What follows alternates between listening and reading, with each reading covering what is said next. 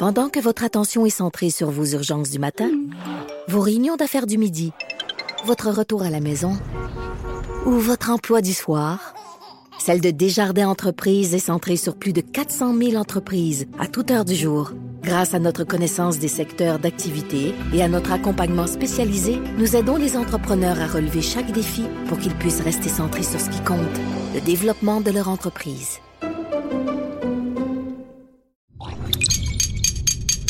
Cube Radio.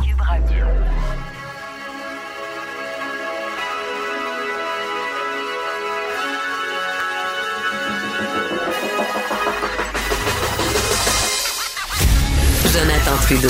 Joe, Trudeau et Maude Boutet. Franchement dit. Cube Radio.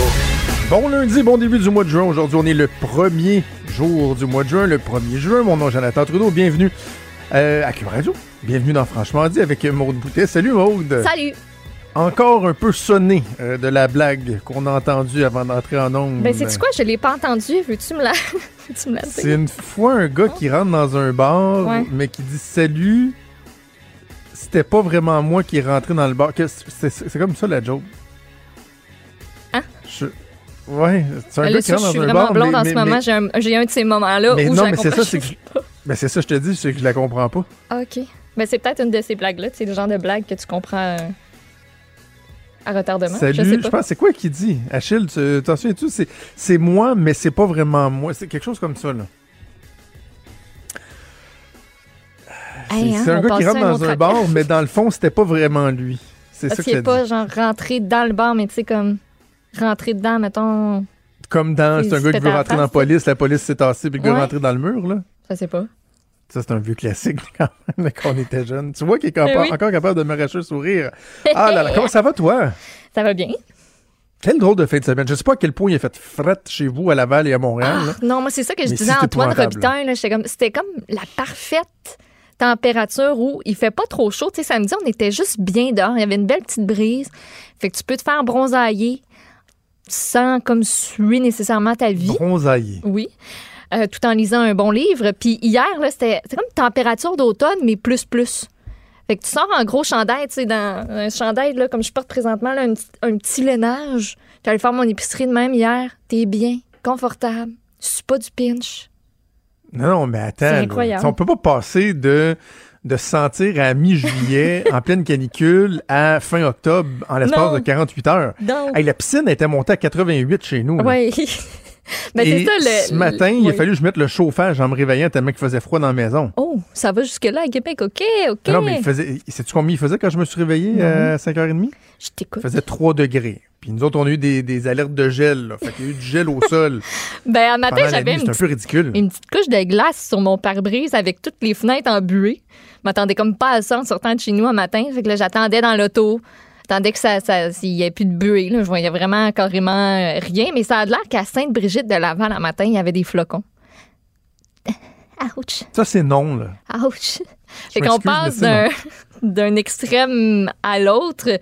Et les prévisions pour l'été sont sorties. Elles sont encourageantes. Je vous en reparlerai tantôt vers 10h45. OK. Je veux dire, moi, mes, par exemple, mes enfants ont passé la semaine à se baigner, la semaine passée. Là, dès qu'ils revenaient de l'école, c'était à dans la piscine, puis ils passaient de une à deux heures, là, si c'est pas plus, dans la piscine. Hey, les voisins en arrière, là, ma voisine, elle devait être ratatinée, puis pas à peu près, là, à passer ses après-midi longues. Ben, c'est à côté, c'est une frite dans la piscine, elle avait l'air bien, là. Le bonheur. Et hier, on a été marcher dans un sentier à Lévis avec une tuque. Ah, ok. Les enfants avaient leur tuque d'automne. là. OK. C'était C'est ça, sûr là. que la tuque, quand tu t'enlignes pour être le 1er juin, c'est peut-être un peu tannant, ça te tente comme pas. Justement, moi, j'en ai ramassé. J'ai tout ramassé ça, là, moi, les tuques, là, la semaine dernière. euh, j'ai, j'ai placé ça dans un petit coin où on va pas trop souvent, juste pour plus les voir. Il y en avait une qui traînait là, dans la chambre, puis j'étais comme non, je veux plus voir ça, c'est terminé. Ouais. On a passé cette époque-là. Bref, ça a été Petit toute une, toute une drôle de fin de semaine. Euh, et là, c'est une journée importante aujourd'hui. Il y a une réouverture de tellement de choses. D'ailleurs, je vais me faire couper les ben cheveux ce soir. OK, c'est, là que ça se passe. On va voir Oh, euh, yes. Mélissa, son... Je- non, je, mais ça, c'est ma femme, Julie. Julie. Julie, Ben, c'est de ça, de Michel, là, qui on a parlé l'autre comme... fois. Mélissa, t'as tellement fait une belle job que je pense que t'es la coiffeuse Ah oui, de. Jonathan. C'est ça qui arrive. C'est ça. Et, et le pire, c'est qu'ils sont vraiment une belle longueur. Là. Je pourrais les garder de même encore deux, trois semaines. Mais, Mais, non, t'as besoin de ta coiffeuse. Ben, c'est comme d'y aller, le petit rituel. Tu vas pouvoir nous faire un compte rendu de ton Ah, expérience. c'est pas juste pour le fun, je vois. Il y a quand même un, un petit fine-tuning à faire qu'on pourrait appeler. Là. Mais Mélissa, good job, par exemple. ben oui, ben oui. Ta meilleure. Tellement. Tellement. Pour mon gars aussi, qu'on y va, euh, on y va tous les Oh, deux. ça va être une sortie de famille, cute. Oui, oui. Bref, euh, en fin de semaine, là, ce que je retiens de la fin de semaine, c'est que euh, il y a comme une nouvelle réalité, une nouvelle normalité qui est en train de s'installer. D'un, dans nos habitudes sociales, tu sais, d'aller faire des commissions, tout ça, de la distanciation, que ça prend un peu plus de temps, se laver les mains. Tu sais, souvent en famille, euh, nous autres, on, bon, on revenait de prendre une marche. Euh, on avait été à un sentier, là, comme je disais. Euh, ben, en auto, on a arrêté au IGA. Ben là, t'as juste une personne qui débarque. Tu débarques pas toute la famille. Tu sais, les autres attendent dans l'auto. Puis, tu sais, tu dis de plus en plus, on est en train d'assimiler, si on veut, cette réalité-là. Mais au-delà de ça, ce que je me rends compte depuis quoi quelques jours, c'est que l'actualité est aussi en train de reprendre ses droits. Ben oui, on a eu le Et c'est comme si, en filigrane, il va toujours y avoir la pandémie, en tout cas pour un Christy Mhm. bout, là. On va en entendre parler, les bilans de 13 heures, les conférences de presse, les éclosions par-ci, par-là, etc. Des cas particuliers. Mais au-delà de ça, là, il y a des choses qui commencent à s'accrocher dans l'actualité. Évidemment, au premier chef, on pense à ce qui se passe aux États-Unis. Euh, la nouvelle de la fin de semaine, c'est les États-Unis. Je serais curieux, d'ailleurs, ça, ça aurait pu être une idée, puis on pourrait le faire euh, peut-être euh, éventuellement, là, mais de, de parler à Jean-François Dumas d'Influence Communication. Est-ce que pour la première fois, en fin de semaine, en pro-médiatique, on a parlé de d'autres choses davantage que de la pandémie? Bon, euh, je dis les États-Unis, peut-être même qu'à elle seule, cette nouvelle-là a été prépondérante. Mais tu sais, rajoute aux États-Unis le lancement de Crew Dragon de SpaceX. Hey, c'était-tu pas hot un peu, ça? Hein, J'ai capoté. hot, hein? Je regardais ça en direct, puis je pensais, puis je t'ai envoyé un message, c'est comme, c'est sûr que tes enfants doivent capoter, Jonathan. Puis là, j'ai vu la photo en plus, ils se sont... euh, ils étaient bien en astronaute, ils sont donc ben cute. Ils Ah sont oui, ils ont, ben la, na- ils ont leur sous de la NASA avec un petit casque en C'est plastique. parfait, mais euh, c'était quelque chose à regarder. Puis de les... Moi, ce qui m'a fait le plus halluciner, c'était euh, de les voir en direct dedans. Oui, exactement. Dedans, pendant qu'ils sont comme en train de s'envoler. Puis le direct de la NASA était, était vraiment bien fait aussi, où tu avais un, un paquet d'informations. Puis de voir l'affaire qui revient sur Terre. Là, je dis l'affaire, c'est pas... euh, hein? La Falcon 9, la fusée Falcon Exactement, 9. la fusée qui revient, là, puis qui atterrit dans le cercle jaune au milieu de l'océan. Tu te dis, tabarnouche, que c'est quoi les chances? En Et tout là, cas, c'était un moment très spécial, puis tu sais, ça marque euh, justement un genre de virage dans break de COVID.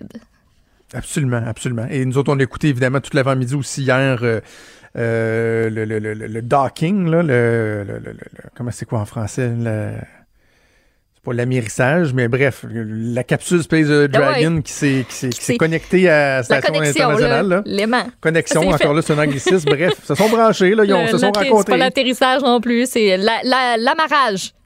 c'est ça? L'amarrage. 10 points pour Maud. Griffon d'or. Je sais pas. Amarrage? Non? Je pense pas Arrimage, arrimage, Arrimage, voilà. Merci. Tabarouette. Merci à Wow. moi. Et et tu sais qu'il y a une application, euh, en fait, c'est pas une application, c'est un site internet euh, de SpaceX et euh, de la NASA où tu peux faire une simulation d'arrimage à la Station spatiale internationale avec la, la capsule. Moi, j'ai commencé à l'essayer depuis vendredi. J'ai pas réussi une fois encore à date. C'est super anxiogène. là. Quand tu arrives dans les derniers mètres, là, et, et- et c'est vraiment le même Hein? écran que eux ont. OK. T'as les euh, t'as, t'as- t'as deux, euh, deux contrôles, un qui est pour plus euh, avancer, monter, descendre, reculer, déplacements latéraux, l'autre qui est pour faire pivoter la capsule sur elle-même, là, tu l'enligner, Ouais. le roll, le pitch, le ya. Et là, tu dois tout ajuster ça et tu dois arriver là, tu sais, t'as, t'as point, point 0.2 de marge d'erreur acceptable. Et là, ce qui m'a vraiment insulté, c'est que mon gars de 9 ans me voyant faire, il a dit je veux l'essayer. Puis là, j'ai dit eh, ça, tu pas, c'est très, très, très complexe, euh. Raphaël. euh. Papa, ça fait six fois qu'il essaye, puis il est avec de pleurer drones, parce hein, qu'il l'a encore raté. là, Uh-huh. c'est- c'est, euh, Et là, ce matin, en se réveillant, il l'aurait essayé une, une quatrième fois, parce que quand même assez long. Il faut que tu Ok. t'investisses. Il l'a eu. Moi, je, je non, je sais, c'est pas certain que ça marcherait. J'ai encore de la misère avec mes parallèles, fait que je vais me concentrer là-dessus. J'en manque Bref. une fois de temps en temps encore, fait que. Ça, ça a été mon, mon, euh, mon fait marquant euh, de la fin de semaine. Ça a été le fun de, reg- de, de, de regarder ça, de, de voir ça en famille. Nous autres, euh, c'était le son là, dans, dans le plafond, là, entendre les fusées, puis on a crié, puis on a applaudi. Ouais. C'était vraiment le fun. Ça fait beaucoup, beaucoup, beaucoup de bien. Alors voilà, c'est ça le constat, c'est que l'actualité va reprendre un peu ses droits. D'ailleurs, vous allez voir dans les entrevues qu'on fait euh, aujourd'hui. Écoute, On n'a pas d'entrevue COVID. sur la COVID aujourd'hui. Ben non. On a, on a des chroniqueurs, on parle des États-Unis. On a même un bloc d'actualité parce que comme Oui. tellement la vie reprend son cours, d'une manière qui est pas la même qu'avant, évidemment, mais il y a, y a des- y a d'autres choses qui se passent. Oui, puis on a décidé que c'était le temps de ramener un petit bloc euh, d'actualité avec, euh, avec toi. Yes. Puis ça nous permet de jaser aussi, d'échanger, Ben puis oui. euh, tu sais, changer De place un peu. Ouais. Voilà. Je finis avec une petite anecdote que je voulais absolument te raconter. C'est Ah, super euh, banal, là, mais hier, je te dis, bon, euh, va au IGA en famille, puis Mhm. euh, c'est moi qui débarque, tu sais, puis bon, tout le monde, c'est pas mal la même, la même affaire à tous les places, sauf peut-être les endroits où il y a juste une porte d'accès, mais tu sais, nous autres, mettons, sur le IGA, t'as, au IGA, sur le coin de la bâtisse, t'as une entrée, et sur l'autre coin aussi. Mais là, maintenant, tu, tu rentres plus puis tu sors comme tu veux. Il y a une Ouais. des portes que c'est uniquement pour entrer, puis l'autre des portes, c'est uniquement pour sortir. Puis quand tu rentres, il y a un petit trajet, il y a des petits lavabos, il y a quelqu'un qui te donne ton panier au bout, puis quand tu ressors, ben, tu laisses ton panier si tu veux, ou tu sors avec ton panier, puis bon. Et là, je, je, je, je, termine euh, ma petite visite au IGA, je sors avec mon panier, puis il y a deux euh, personnes devant moi. Fait qu'on a comme une petite file de trois, là. Et là, ça, ça, ça bloque à la sortie. OK. Et la raison pour laquelle ça bloque, c'est qu'il y a un, un monsieur, un, un sympathique aîné, qui lui est en train d'entrer par la sortie. Oh. Et là, l'employé du IGA qui s'affaire, lui, à la désinfection du, du panier, puis à contrôler les entrées venues, les allées venues, dit au monsieur, monsieur, je vais juste vous demander d'entrer par l'autre côté. T'as à peu près 20 pas à faire, là. Tu fais juste te rendre sur le coin, tu tournes, puis tu rentres à la place. Le monsieur dit comment ça? Il dit, ben, parce qu'ici, c'est la sortie. On vous demande d'entrer là-bas, parce que là-bas, il y a des lavabos, il y a... Et là, le monsieur, il regarde le gars, il dit, excusez-moi mon langage, là, il dit, mais vous êtes donc ben fou, tabarnak! puis là, il recule, puis il dit, Oh, ouais. Euh, allez donc chez Liaube! Et il s'en va dans le stationnement. Oh. OK. Le monsieur, qui est, est- qui est un septuagénaire, peut-être pas loin d'être un octogénaire, a décidé d'envoyer promener le jeune garçon d'à peu près 16 ans qui fait juste sa job et de se punir lui-même. En et sacrant de, son de partir. À quel point il faut que tu sois égoïste et nombriliste pour pogner les nerfs juste parce qu'on te demande de suivre le petit trajet et, que tu t'en vas chez vous? Ouais, mais Sérieux, là, j'étais mort de rire. Ben, c'est sûr, mais ça montre en, en même temps, tu sais, l'espèce de confrontation avec c'est plus ma réalité, c'est plus ma réalité, puis puis je tannée, puis si c'est juste de rentrer par une autre porte, ça me fait chier pareil. C'est comme un peu la Mais madame que- dont je te parlais au début. Hein? Pauvre monsieur, il s'est puni lui-même. Ben oui, mais c'est comme ma madame qui, euh, au début de la pandémie, là, elle chialait après la, la, la caissière de la pharmacie parce que là, il y avait un plexiglas puis qu'il fallait Ouais. qu'elle tourne ses articles pour bien scanner, mais que là, il fallait Ouais, ouais. elle-même qu'elle mette les affaires dans son sac. Puis ça la faisait CHIER. C'est tout le bouleversement de ces habitudes-là qu'à un moment donné, t'as comme un trop-plein. Lui a eu un trop-plein hier. Il s'est dit, Hey, Ah, moi, là, lui, là, il en est plein mon cas, je m'en retourne en chez même vous. temps, ce, ce pauvre monsieur-là, j'imagine que c'est pas la première fois qu'il allait à l'épicerie depuis, Ben, euh, depuis trois mois. J'imagine que non.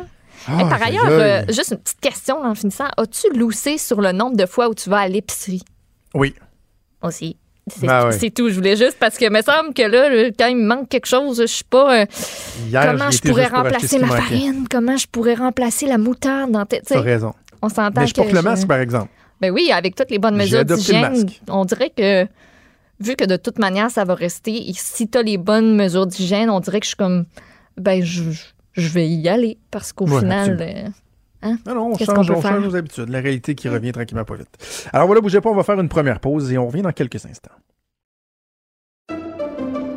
Pendant que votre attention est centrée sur vos urgences du matin, vos réunions d'affaires du midi, votre retour à la maison ou votre emploi du soir, celle de Desjardins Entreprises est centrée sur plus de 400 000 entreprises à toute heure du jour. Grâce à notre connaissance des secteurs d'activité et à notre accompagnement spécialisé, nous aidons les entrepreneurs à relever chaque défi pour qu'ils puissent rester centrés sur ce qui compte, le développement de leur entreprise.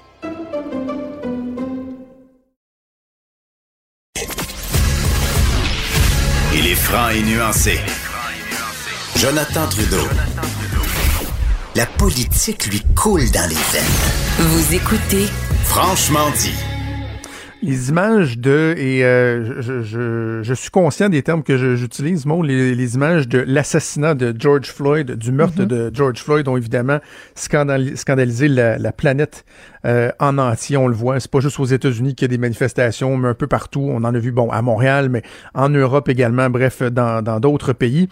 Et ça soulève des questions ici sur, ben, qu'en est-il de notre situation, comment euh, les Afro-Américains, comment les, Noirs, même d'autres communautés culturelles sont, euh, sont traités euh, au Québec, au Canada? On se doute que le, le fossé peut-être pas aussi grand que celui qui est aux États-Unis, mais est-ce qu'on doit être prudent dans la façon où on prend des éléments pour acquis?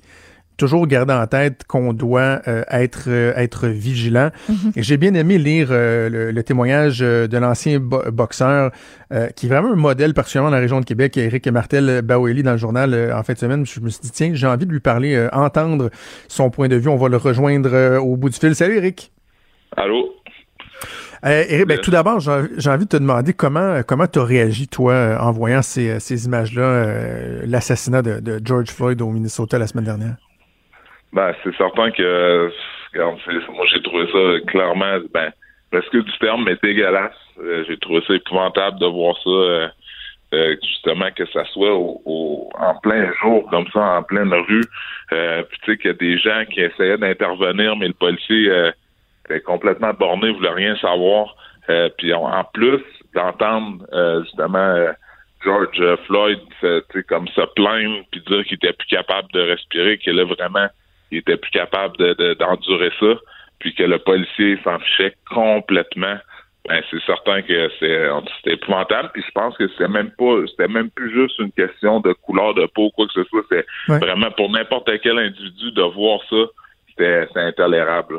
C'est certain sais, nous, on en parlait à l'émission la semaine dernière. Euh, bon, avec le temps dans les médias, on apprend des fois à être, à être, prudent parce que sinon, on se le fait reprocher de de, de pas avoir euh, analysé l'entièreté d'une scène qui manquait des éléments. Mais quand on regarde en plus les autres vidéos, les vidéos des caméras de surveillance du début de l'intervention, puis qu'on se rend compte que George Floyd euh, collaborait, il y a quelque chose d'encore plus révoltant, je trouve. Exact, ben, c'est sûr. Puis là, on voit que c'est plus une vengeance personnelle ou que là, le, la personne prend vraiment goût à, à faire souffrir l'autre. Puis c'est plus seulement juste de, dire euh, ben, c'est une intervention euh, policière ou non, c'est plus, c'est là, c'est vraiment rendu un, règlement de compte, si on peut dire, là, façon de parler d'un de, individu face à un autre par, par, je sais pas, de la haine ou qu'est-ce que lui pouvait avoir. Je sais, je, je connais pas le, le policier, on n'a pas vu vraiment le, le, son historique, là, mais c'est clair qu'il y avait quelque chose en dessous, en dessous de ça. Qu'est-ce que tu penses euh, des, euh, des, dommages collatéraux, des effets, bon, euh, les manifestations qu'on voit, il y a, y a, de la casse. on voit qu'il y a beaucoup de violence, puis je me disais, est-ce que la violence devient une espèce euh, d'échappatoire, c'est-à-dire qu'il y a un trop plein, il y a une accumulation, puis les gens sont tellement enragés que ben on ne sait plus comment réagir, ou il y en a pour lesquels ça devient un prétexte, prétexte pour faire de la casse, prétexte pour faire du, pillage. en fait, je me disais, ben, les deux existent, mais on, dirait que le message devient diffus quand on n'est pas capable de distinguer qu'est-ce qui est quoi dans, dans, dans ce qu'on voit. Tu sais. Exact. Puis moi, je trouve ça vraiment triste et déplorable de voir la, autant de violence. Puis ça, au travers, je pense que justement, le message qu'on aurait pu envoyer, c'est plus être solidaire, puis justement de se tenir par la main. Puis on avait vu dans le temps, il y a eu des, rassemblements, a des chansons qui ont été faites ou quoi, tu sais, comme euh, We Are the World dans le temps ou quoi. Mais tu sais, juste de, de pouvoir faire ça pacifiquement euh, pour, euh, pour montrer le le sport, mais quand ça vient vraiment la violence, je pense peut-être aux États-Unis, c'est plus pour montrer, se, faire respecter, montrer que qu'ils sont présents, puis peut-être pour ça que ça va autant à l'extrême. Mais qu'est-ce qu'on a vu à Montréal, ça, je trouve ça euh, euh, ben, inadmissible inacceptable dans le sens où que on peut pas comparer la situation euh, du Québec, en tout cas selon moi, là, euh, du Québec euh, puis du Canada versus euh, les États-Unis. C'est sûr que les États-Unis, là, je pense qu'il y en a qui, ont, qui en ont. J'ai vu une expression qui en aura le bol, qui, qui vraiment là, c'est comme si la base est vraiment débordée. Donc, ils, sont, ils ont décidé d'employer la violence. Mais je pense pas quand même que la violence va régler les choses parce que justement, ça amène juste la haine, la haine amène la haine. Puis à un moment donné, c'est que tout le monde, ça, ça déborde de partout, puis qu'il y en a qui vont vouloir se venger, que leur commerce a été dévalisé ou qu'il a été Mm. pillé ou que la, la, la- qui, a, qui a été mis, que le feu a été mis. Puis après ça, ben, ça, ça fait juste escalader. Puis en ce moment, on peut pas voir ça. Il y a pas y a pas rien, je pense, de positif qui en ressort de ça là, pour l'instant. Tu disais le, le Québec, bon, c'est pas le c'est pas les États-Unis, tu as grandi au Québec.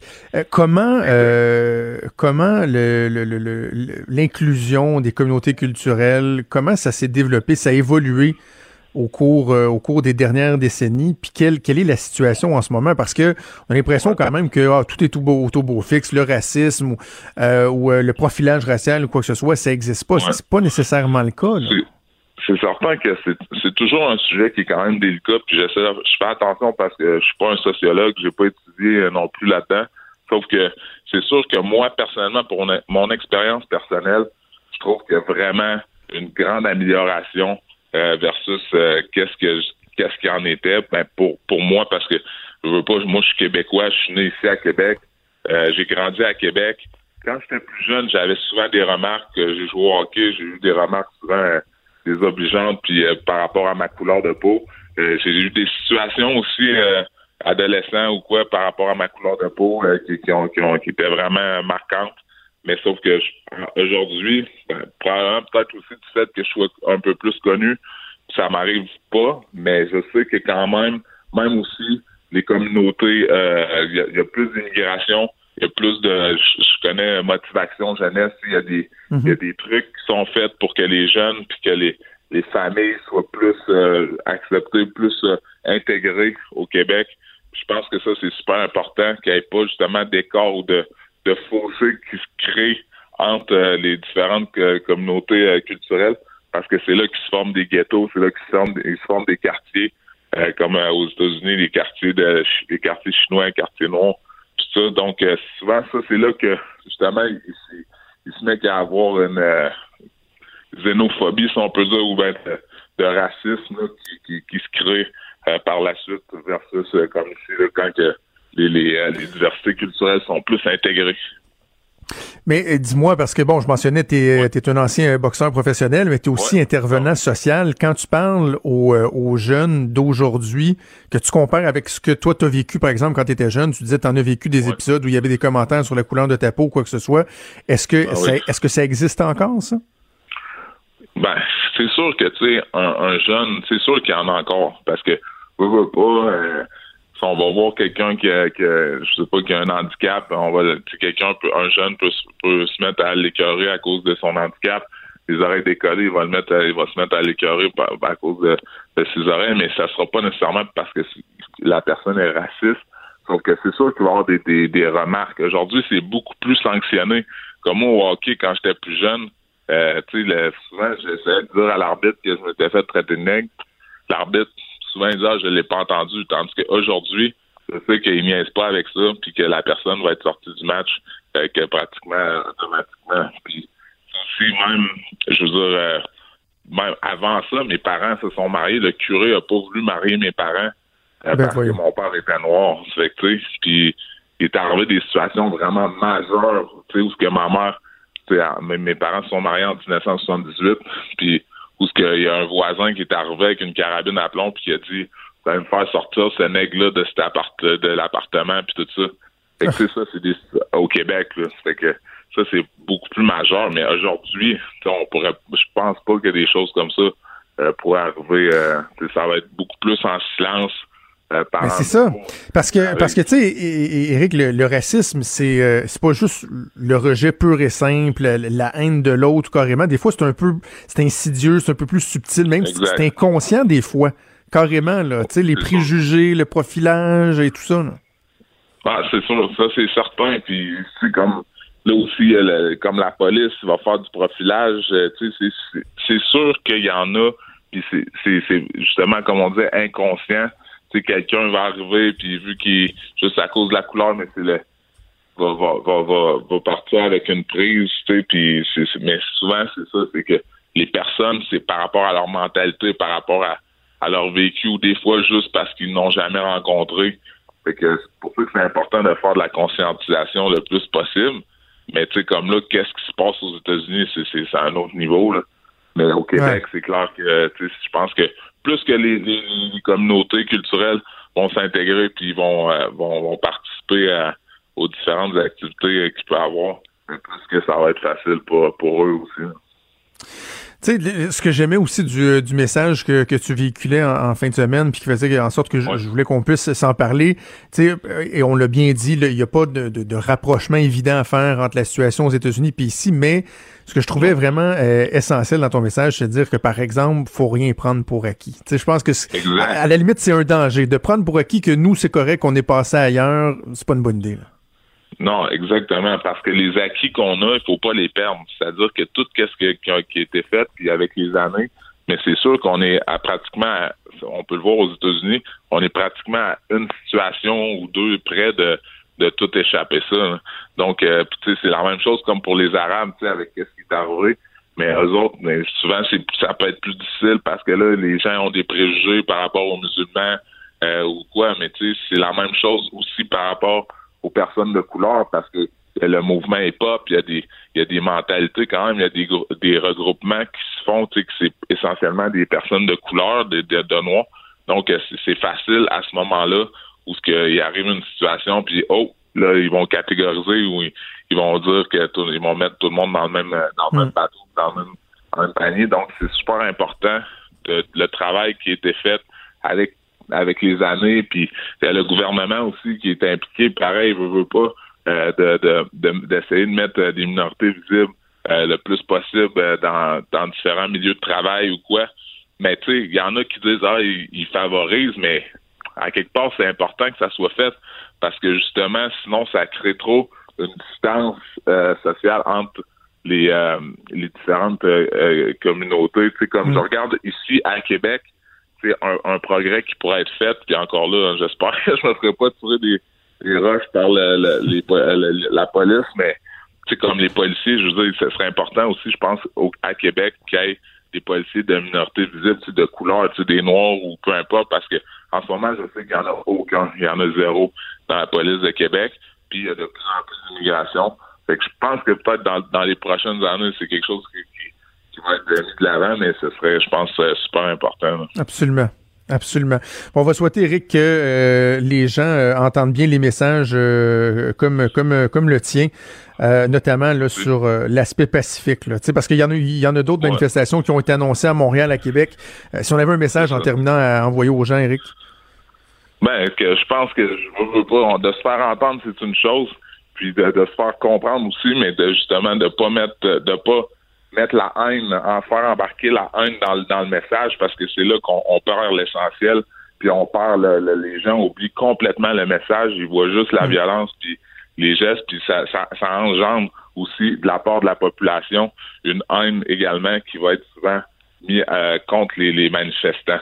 Donc, euh, je pense que c'est super important de garder ça pacifique, puis de passer un message qui est clair, mais plus euh, dans, dans un message d'union, puis un message justement de, de de, support à ce qui se passe euh, aux États-Unis.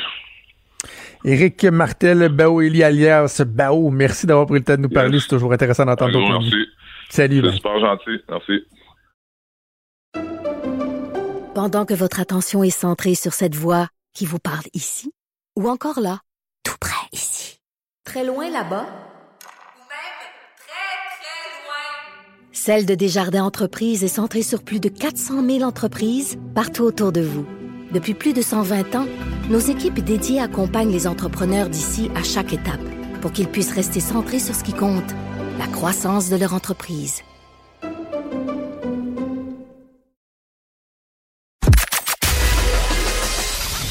Des débats, des commentaires, des opinions. Ça, c'est franchement dit. Cube Radio. On parle politique avec ma collègue Emmanuel Latraverse. Salut Emmanuel. Bonjour.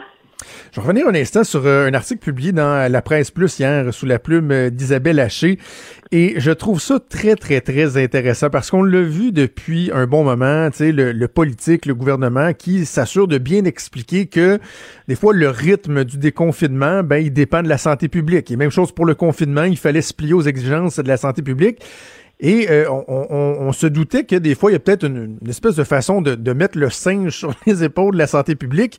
Mais docteur Arruda, qui commence à, connaître la game, a tenu des propos euh, qui peuvent surprendre un peu justement dans ce texte-là d'Isabelle Haché, notamment lorsqu'il parle de la fermeture des secteurs de l'économie. Il dit, moi, j'étais surpris que euh, François Legault en ferme autant que ça. Là. Je m'attendais à avoir à négocier, à faire des sacrifices, mais ça a été la décision du gouvernement. Même chose pour la fermeture des écoles à Montréal. Et je le cite, il a dit, on a fait l'analyse on aurait pu, pour des raisons de santé publique, les réouvrir. Donc, il dit à Montréal, la décision de maintenir les écoles primaires fermées, c'est une décision essentiellement politique. C'est quand même particulier de lire ça. Mais moi, ça me, ça me soulage. Je veux dire, euh, c'est, on est, le docteur Arruda est un spécialiste de la santé publique. Il donne des conseils au gouvernement. Mais ce n'est pas au docteur Arruda de décider qu'est-ce qu'on ferme, quand on les ferme, si on ferme, on ferme pas, ouvre, ouvre pas. Je veux dire, on a des gouvernements élus qui, eux, doivent prendre l'information médicale, scientifique du docteur Arruda, mais la réconcilier avec une foule d'autres enjeux, des enjeux sociaux, des enjeux économiques, des enjeux d'acceptabilité sociale, etc. Et c'est au gouvernement de sous-peser mhm. ses pour et ses contre et de faire les choix. Et objectivement, la raison pour laquelle le gouvernement a fait le choix finalement de ne pas rouvrir les écoles à Montréal, c'est parce que l'acceptabilité sociale n'était pas là. On était dans des semaines où c'était la crainte, tu sais, la, d'une, qu'on allait totalement perdre le contrôle sur Montréal. On reprochait au gouvernement d'aller trop vite, etc. En annonçant qu'il rouvrait pas les écoles à Montréal, c'est un choix politique qu'a fait le gouvernement. Et moi, je pense que c'est un choix qui est complètement légitime. Là. Et c'est et c'est et je trouve que ces commentaires du docteur Arruda viennent au bon moment dans la discussion parce que c'est vrai que la santé publique a le dos large. Hein? Euh, on lui fait euh, on, on, s'en sert comme d'un saut d'approbation pour toutes mm. les décisions que prennent nos politiciens, prennent pas, etc. Mais objectivement parlant, la santé publique, là, et j'enlève rien au talent, puis aux efforts, puis à la connaissance de ces gens-là, mais ils naviguent dans le noir en ce moment, là. Je veux dire, on a fermé les écoles le 14 mars parce que les enfants étaient des super vecteurs. On s'est rendu compte trois mois après qu'ils l'étaient plus, puis on a rouvert les écoles. Je veux dire, faut pas se leurrer, là. Je veux dire, on, on, se rend compte maintenant que le taux de mortalité est plus élevé, non seulement chez les aînés, mais le cataclysme se produit dans les résidences. Je veux dire, la santé publique face à cette pandémie-là est obligée d'avancer à l'aveugle. Et parce qu'on ne connaît rien de ce virus-là. Alors, c'est légitime à un moment donné que ce ne soit pas à la santé publique de prendre des décisions, mais à la classe politique de les prendre. Je, je, te rejoins à 100% parce qu'effectivement, qu'ultimement, le politique doit prendre des décisions. Tu es euh, tout à fait euh, d'accord. Mais ce que, ce que je trouve que ça illustre euh, ce qu'il y a dans ce texte-là, les propos du docteur Arruda, c'est que le gouvernement se sert de la santé publique comme paratonnerre un, un, peu. Ah ben alors que là, le docteur Arruda l'explique bien. Là, non, non, ultimement, attendez, c'est le gouvernement qui prend les décisions. Puis tu sais, je pense à deux exemples. Jean-François Robert, sur le maintien de la fermeture des écoles à Montréal, a, dit autant comme autant, moi je voulais, là, moi j'aurais donc voulu, mais hmm, la santé publique me disait non. Et euh, Caroline Proux, combien de fois elle a dit la semaine dernière que le camping, là, elle, elle, voulait, là. Le camping, elle voulait, elle voulait, voulait, voulait, voulait, voulait, mais que la santé publique voulait pas donc, ça devient comme une espèce de paratonnerre. Et là, le docteur Arruda l'illustre bien que dans les faits, c'est le politique qui a le dernier mot.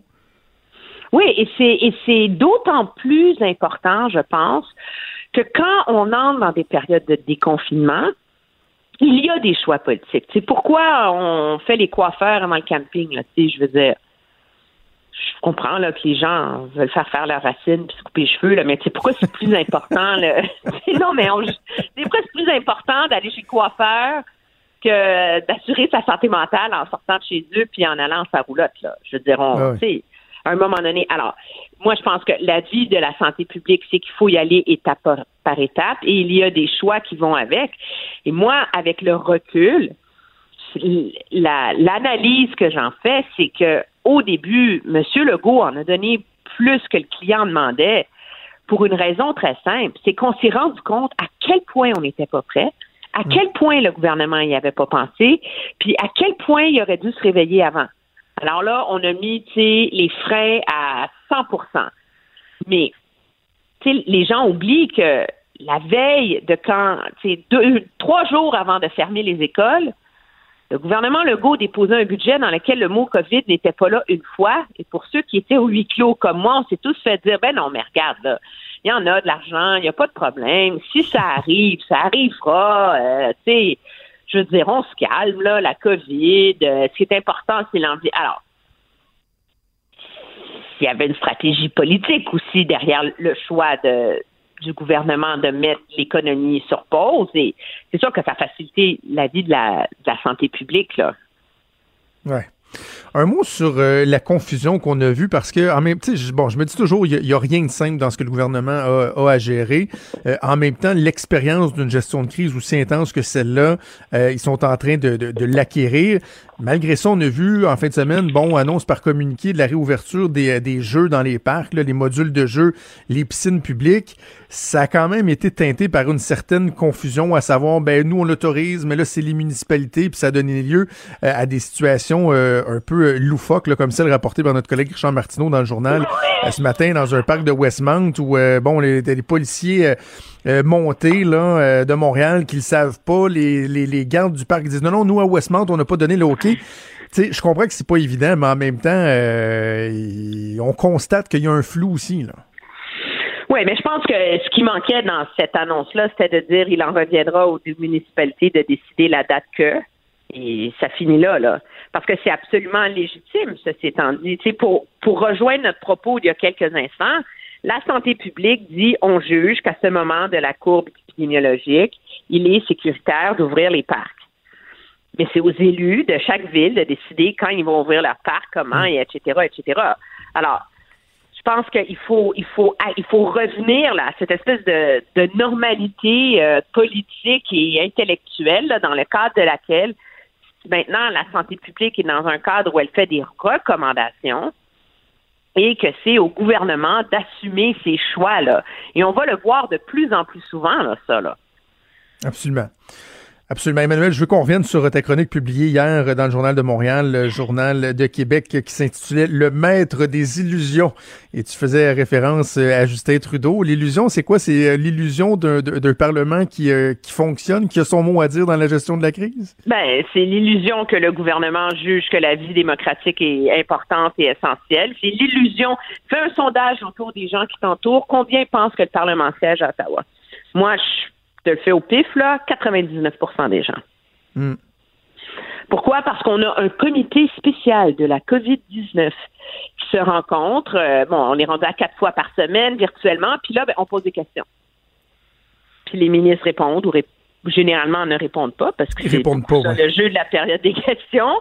Puis on a des discours, et, mais il n'y a aucun des mécanismes parlementaires donne son sens et sa légitimité à un Parlement qui sont en vigueur.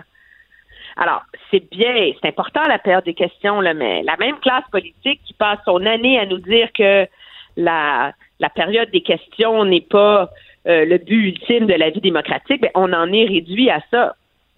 Pourquoi? Ben, sous prétexte de pandémie, de logistique, de, etc. Et ça n'empêche pas M. Trudeau de se présenter devant les caméras à tous les jours en train de vanter les vertus de la vie démocratique et son aspect essentiel. Alors qu'objectivement, il est minoritaire. Il est élu avec 33% du vote. Il a réussi à retirer aux partis d'opposition tout leur pouvoir. Tout leur pouvoir pour influencer le débat politique. Le seul pouvoir qu'ils ont, là, c'est de déclencher une élection. Ce que personne va faire qui est le minimalement politiquement responsable. Alors, on leur, on leur a donné une bombe nucléaire, puis là, on fait à croire qu'ils ont les moyens de faire leur rôle politique. Quand ils peuvent pas mettre d'émotion, ils peuvent pas avoir des journées où ils imposent le débat. En tout cas, il y a toute une, si j'entrerai pas dans tous les détails, mais il, y a, il y a toute une, alors, c'est, c'est assez malheureux, moi, je pense, quand on pense que on est dans un, dans un cadre où les débats politiques sont importants, où le Bloc québécois en particulier et le Parti conservateur aussi ont chacun leur tour à des moments différents joué un rôle important pour montrer au gouvernement, faire pression sur le gouvernement, empêcher que le gouvernement ait des chèques en blanc, euh, demander la modification de programmes, etc. Donc, ils ont clairement indiqué leur rôle, leur capacité de s'adapter, etc. Puis finalement, ben, le NPD a un peu vendu son âme là sur une promesse floue qui intéresse personne sauf le, le premier ministre de la Colombie-Britannique. Mais euh, je te pose une question, euh, je te pose une question, Emmanuel. Comment ça se fait que ça passe? Tu sais, parce que tu dis 99% des gens ont, l'impression que le Parlement euh, fonctionne, puis des chroniques comme celle que tu as, écrites, on en lit peu ou à peu près pas. Alors, pourquoi ça passe? C'est la faiblesse des oppositions, c'est les médias qui se, qui se complaisent dans le ben fait que, bon, ben, eux autres, ils ont accès au premier ministre à tous les jours, donc ils chialeront pas trop. Tu sais, comment on l'explique? Non, moi, je pense qu'il y a deux réalités là-dedans. C'est un débat qui a pas passé. Ça pas mal moins passé au Canada anglais qu'au Québec, cette histoire-là. Je pense qu'au Québec, la, la presse, la vie politique est beaucoup plus concentrée autour du gouvernement provincial, mhm. qui est jugé comme le gouvernement des gens. Et Ottawa est souvent une arrière-pensée dans la sous la, la lorgnette de l'importance de la vie politique. Là. Et donc, quand on est en semaine de déconfinement, il y a des rapports sur l'armée, les personnes âgées, etc., ben ça passe un peu sous sous euh, le radar et dans un contexte où il est très difficile de couvrir adéquatement le Parlement parce que euh, je veux dire, il n'y a que des points de presse formels, euh, il y a beaucoup moins de journalistes sur place. ben, ça fait que la vie politique fédérale occupe un moins gros rôle au Québec, à part d'être celui qui écrit les chèques. Et ça permet au gouvernement euh, de s'en sortir, mais c'est pas la première fois. Tu sais, M. Trudeau, c'est un peu son modus operandi face à ces enjeux euh, de, de, de, démocratie. C'est faites ce que je dis, faites pas ce que je fais. Alors, on plaide l'importance du vote, mais on annule la réforme du mode de scrutin. On, on, vante le gouvernement par cabinet et la transparence, mais tout est décidé au bureau du premier ministre. Et c'est un gouvernement qui est pas plus transparent que ne l'était le gouvernement Harper avant lui. Mais M. Trudeau a le, monopole, presque dans le contexte actuel du mm. grâce à son lutrin à, à Rideau Cottage. Et donc, le but, c'est pas de dire la vérité. Le but, c'est de faire croire au monde qu'on prend ça au sérieux. Alors, le gouvernement évite totalement euh, la vie politique. Puis, un, un, un adjoint parlementaire conservateur qui a fait le décompte. Et imagine, en, euh, la fin juin, là, ben, de toute façon, le Parlement ne siège pas, alors c'est relatif. En 2010, depuis un an, le, le Parlement canadien va avoir siégé 50 jours. Eh, tabarouette. Et pendant ce long d'entretien, ce qu'on pourrait considérer comme étant un, vernis de, de transparence euh, et de. Oui, un vernis de débat, et c'est ça, exactement. Voilà. Avant qu'on cesse, Emmanuel, je veux absolument qu'on euh, qu'on euh, qu'on discute du décès de Michel Gauthier, l'ancien député du Bloc québécois, qui a été longtemps leader parlementaire de sa formation politique, même été pendant quelques mois chef du Bloc québécois. Moi, la dernière fois, je lui ai parlé, il était devenu un, ambassadeur, si on veut, des, euh, des conservateurs, du Parti conservateur. À ce moment-là, déjà, on sentait que euh, sa santé était fragile. Moi, j'ai toujours beaucoup, beaucoup apprécié avoir l'occasion de m'entretenir avec lui. J'ai fait quelques entrevues. Toi, tu l'as côtoyé, j'imagine, pendant de longues années. Euh, qu'est-ce que tu retiens de Michel Gauthier? C'était un vrai. Puis je, des politiciens comme ça, il y en a de moins en moins c'est un politicien qui avait pas des feuilles, et c'est sûr qu'il avait ses lignes, il se pratiquait, mhm. c'était important de passer son message, mais il disait pas des inepties pour tenir une ligne de presse. C'était un homme qui parlait là, avec, euh, qui débattait euh, avec fougue, avec passion. C'était un, un tribun extraordinaire à la Chambre des communes. Mais plus que ça, il, est, il avait un sérieux euh, et un respect face à la joute parlementaire à Ottawa qui était important. Faut pas oublier que dans ses débuts, lui était bon, il y a eu un bref passage comme chef, là, mais c'est pas ce qui a remarqué sa carrière. Ce qui a remarqué sa carrière, c'est son rôle de leader parlementaire. Ou à Ottawa, le Bloc québécois était vu comme un, tu genre un agent de sédition révolutionnaire parce qu'il y avait des souverainistes au Parlement fédéral. Euh, C'était une jeune formation politique et avec le temps, il a instauré une, euh, une discipline parlementaire, une crédibilité parlementaire à ce parti-là qui a beaucoup, beaucoup, beaucoup aidé à la, à la à la crédibilité, je pense, du, euh, du Bloc québécois. Et moi, je je m'ennuie de politiciens comme ça, où on n'est pas obligé d'être d'accord avec eux. Mais au moins, ils ont le sens de l'importance du débat politique, de rendre ça intéressant, euh, de parler avec son cœur, avec fougue, euh, sans notes. Et ça, c'est un, c'est un talent qui n'est que trop peu cultivé dans la dans la joute politique, surtout à Ottawa. Et donc euh, et donc euh, c'est un c'est un grand trou là, c'est sûr sûr sûr qui est qui est qui est laissé euh, par son par son départ et la preuve c'est que quand les conservateurs l'ont recruté, entre guillemets, il devait être un élément essentiel de leur campagne électorale. Mhm. au Québec parce qu'il était aimé, parce qu'il était euh, respecté et parce qu'il incarnait le fait que tu pouvais cesser d'être souverainiste et décider qu'un nationalisme à Ottawa était légitime. Alors, c'est, un personnage intéressant aussi à cause de l'évolution de sa pensée euh, là-dessus.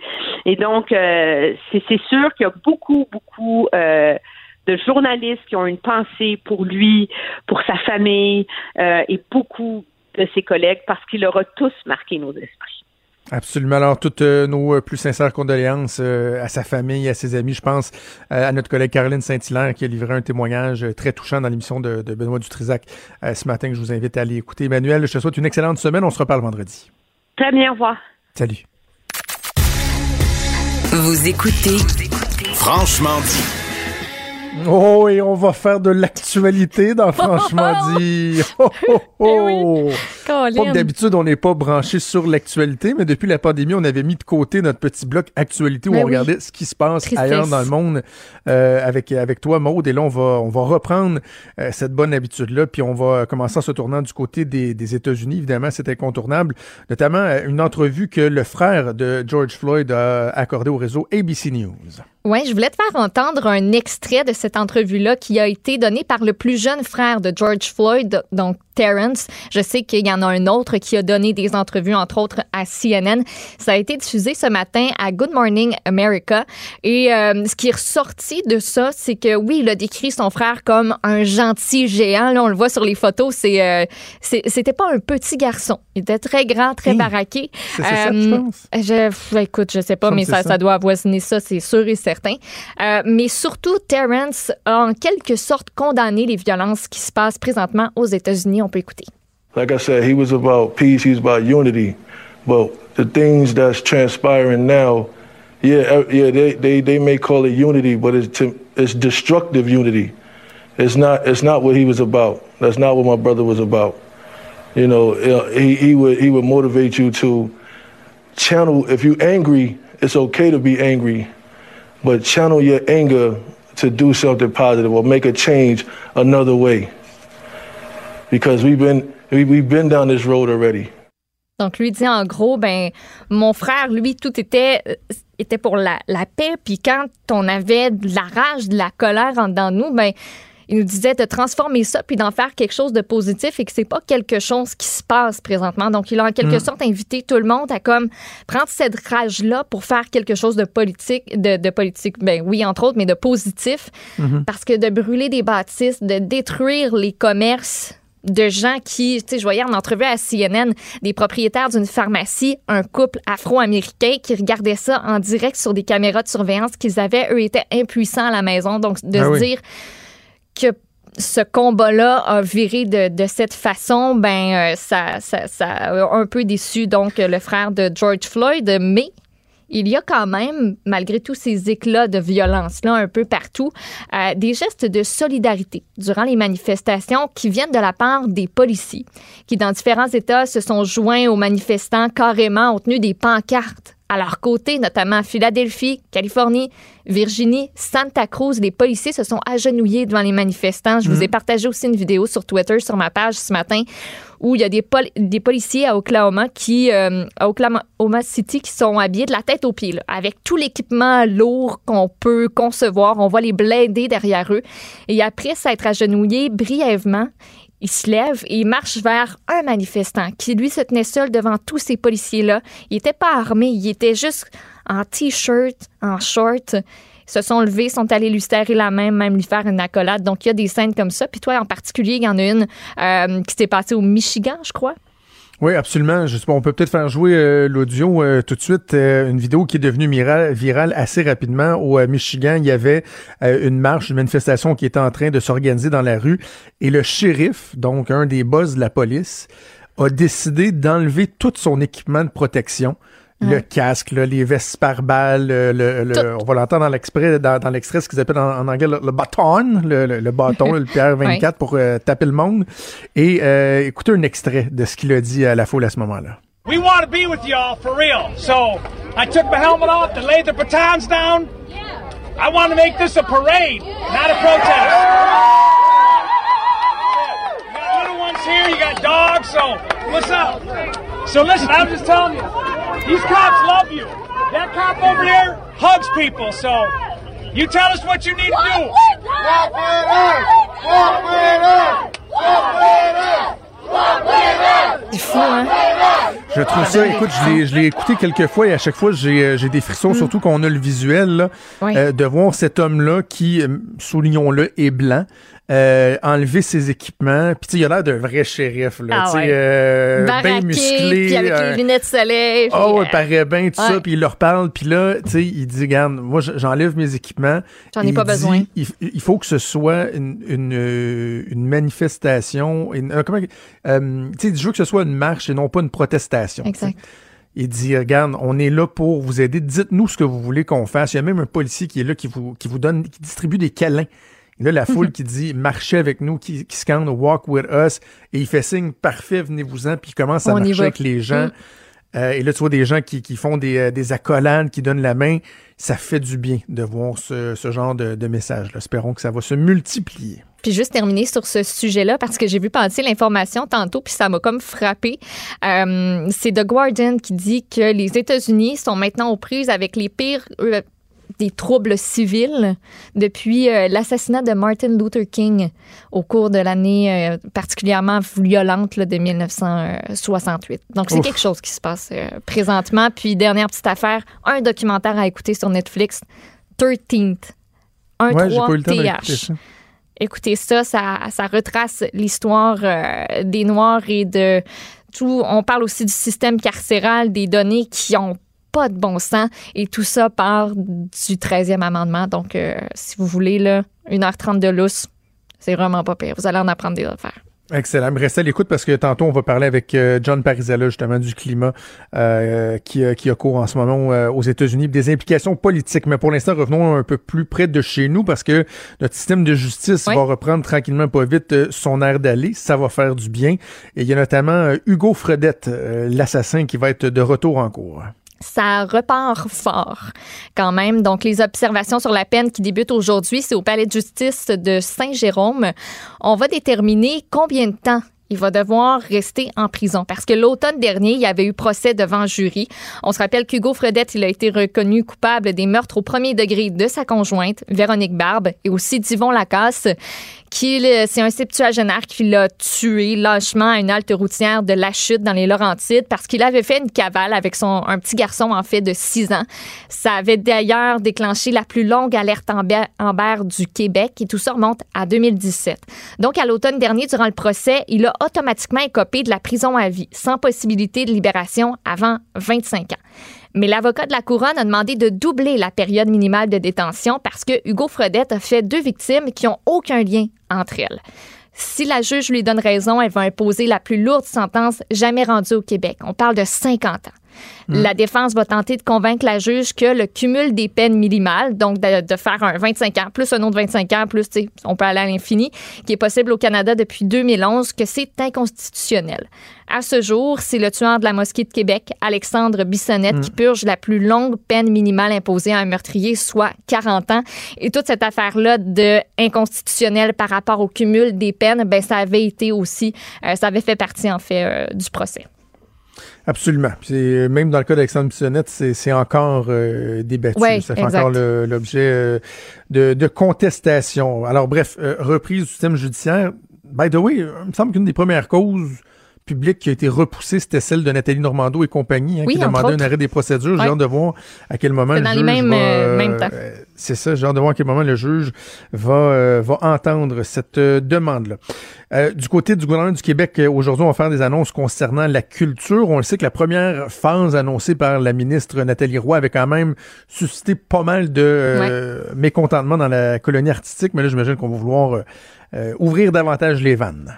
Enfin, vont dire plusieurs, parce qu'on l'attendait, ce plan de déconfinement, aussi un programme d'aide financière. Donc, on va avoir à 13 heures notre trio classique, François Legault, Horacio Arruda, Daniel Mécan, et on ajoute le petit supplément, euh, Nathalie Roy, donc, qui va être représentante ministre de la Culture. Selon les informations du journal Le Devoir, on n'annoncerait pas par contre, de compensation pour la perte, les pertes qui ont été engendrées par euh, les ventes de billets. Tu sais, les dizaines, voire centaines de spectacles qui ont été annulés depuis la mi-mars.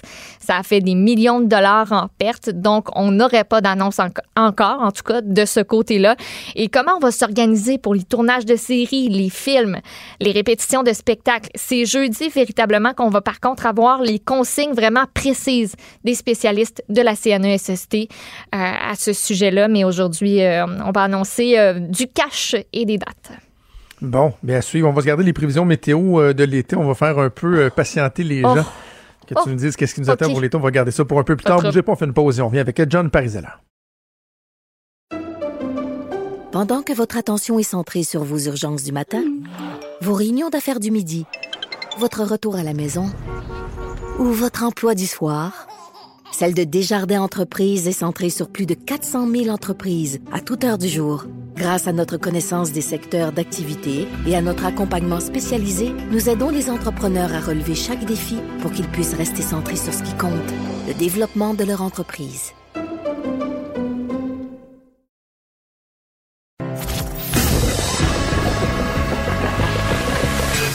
Franchement dit.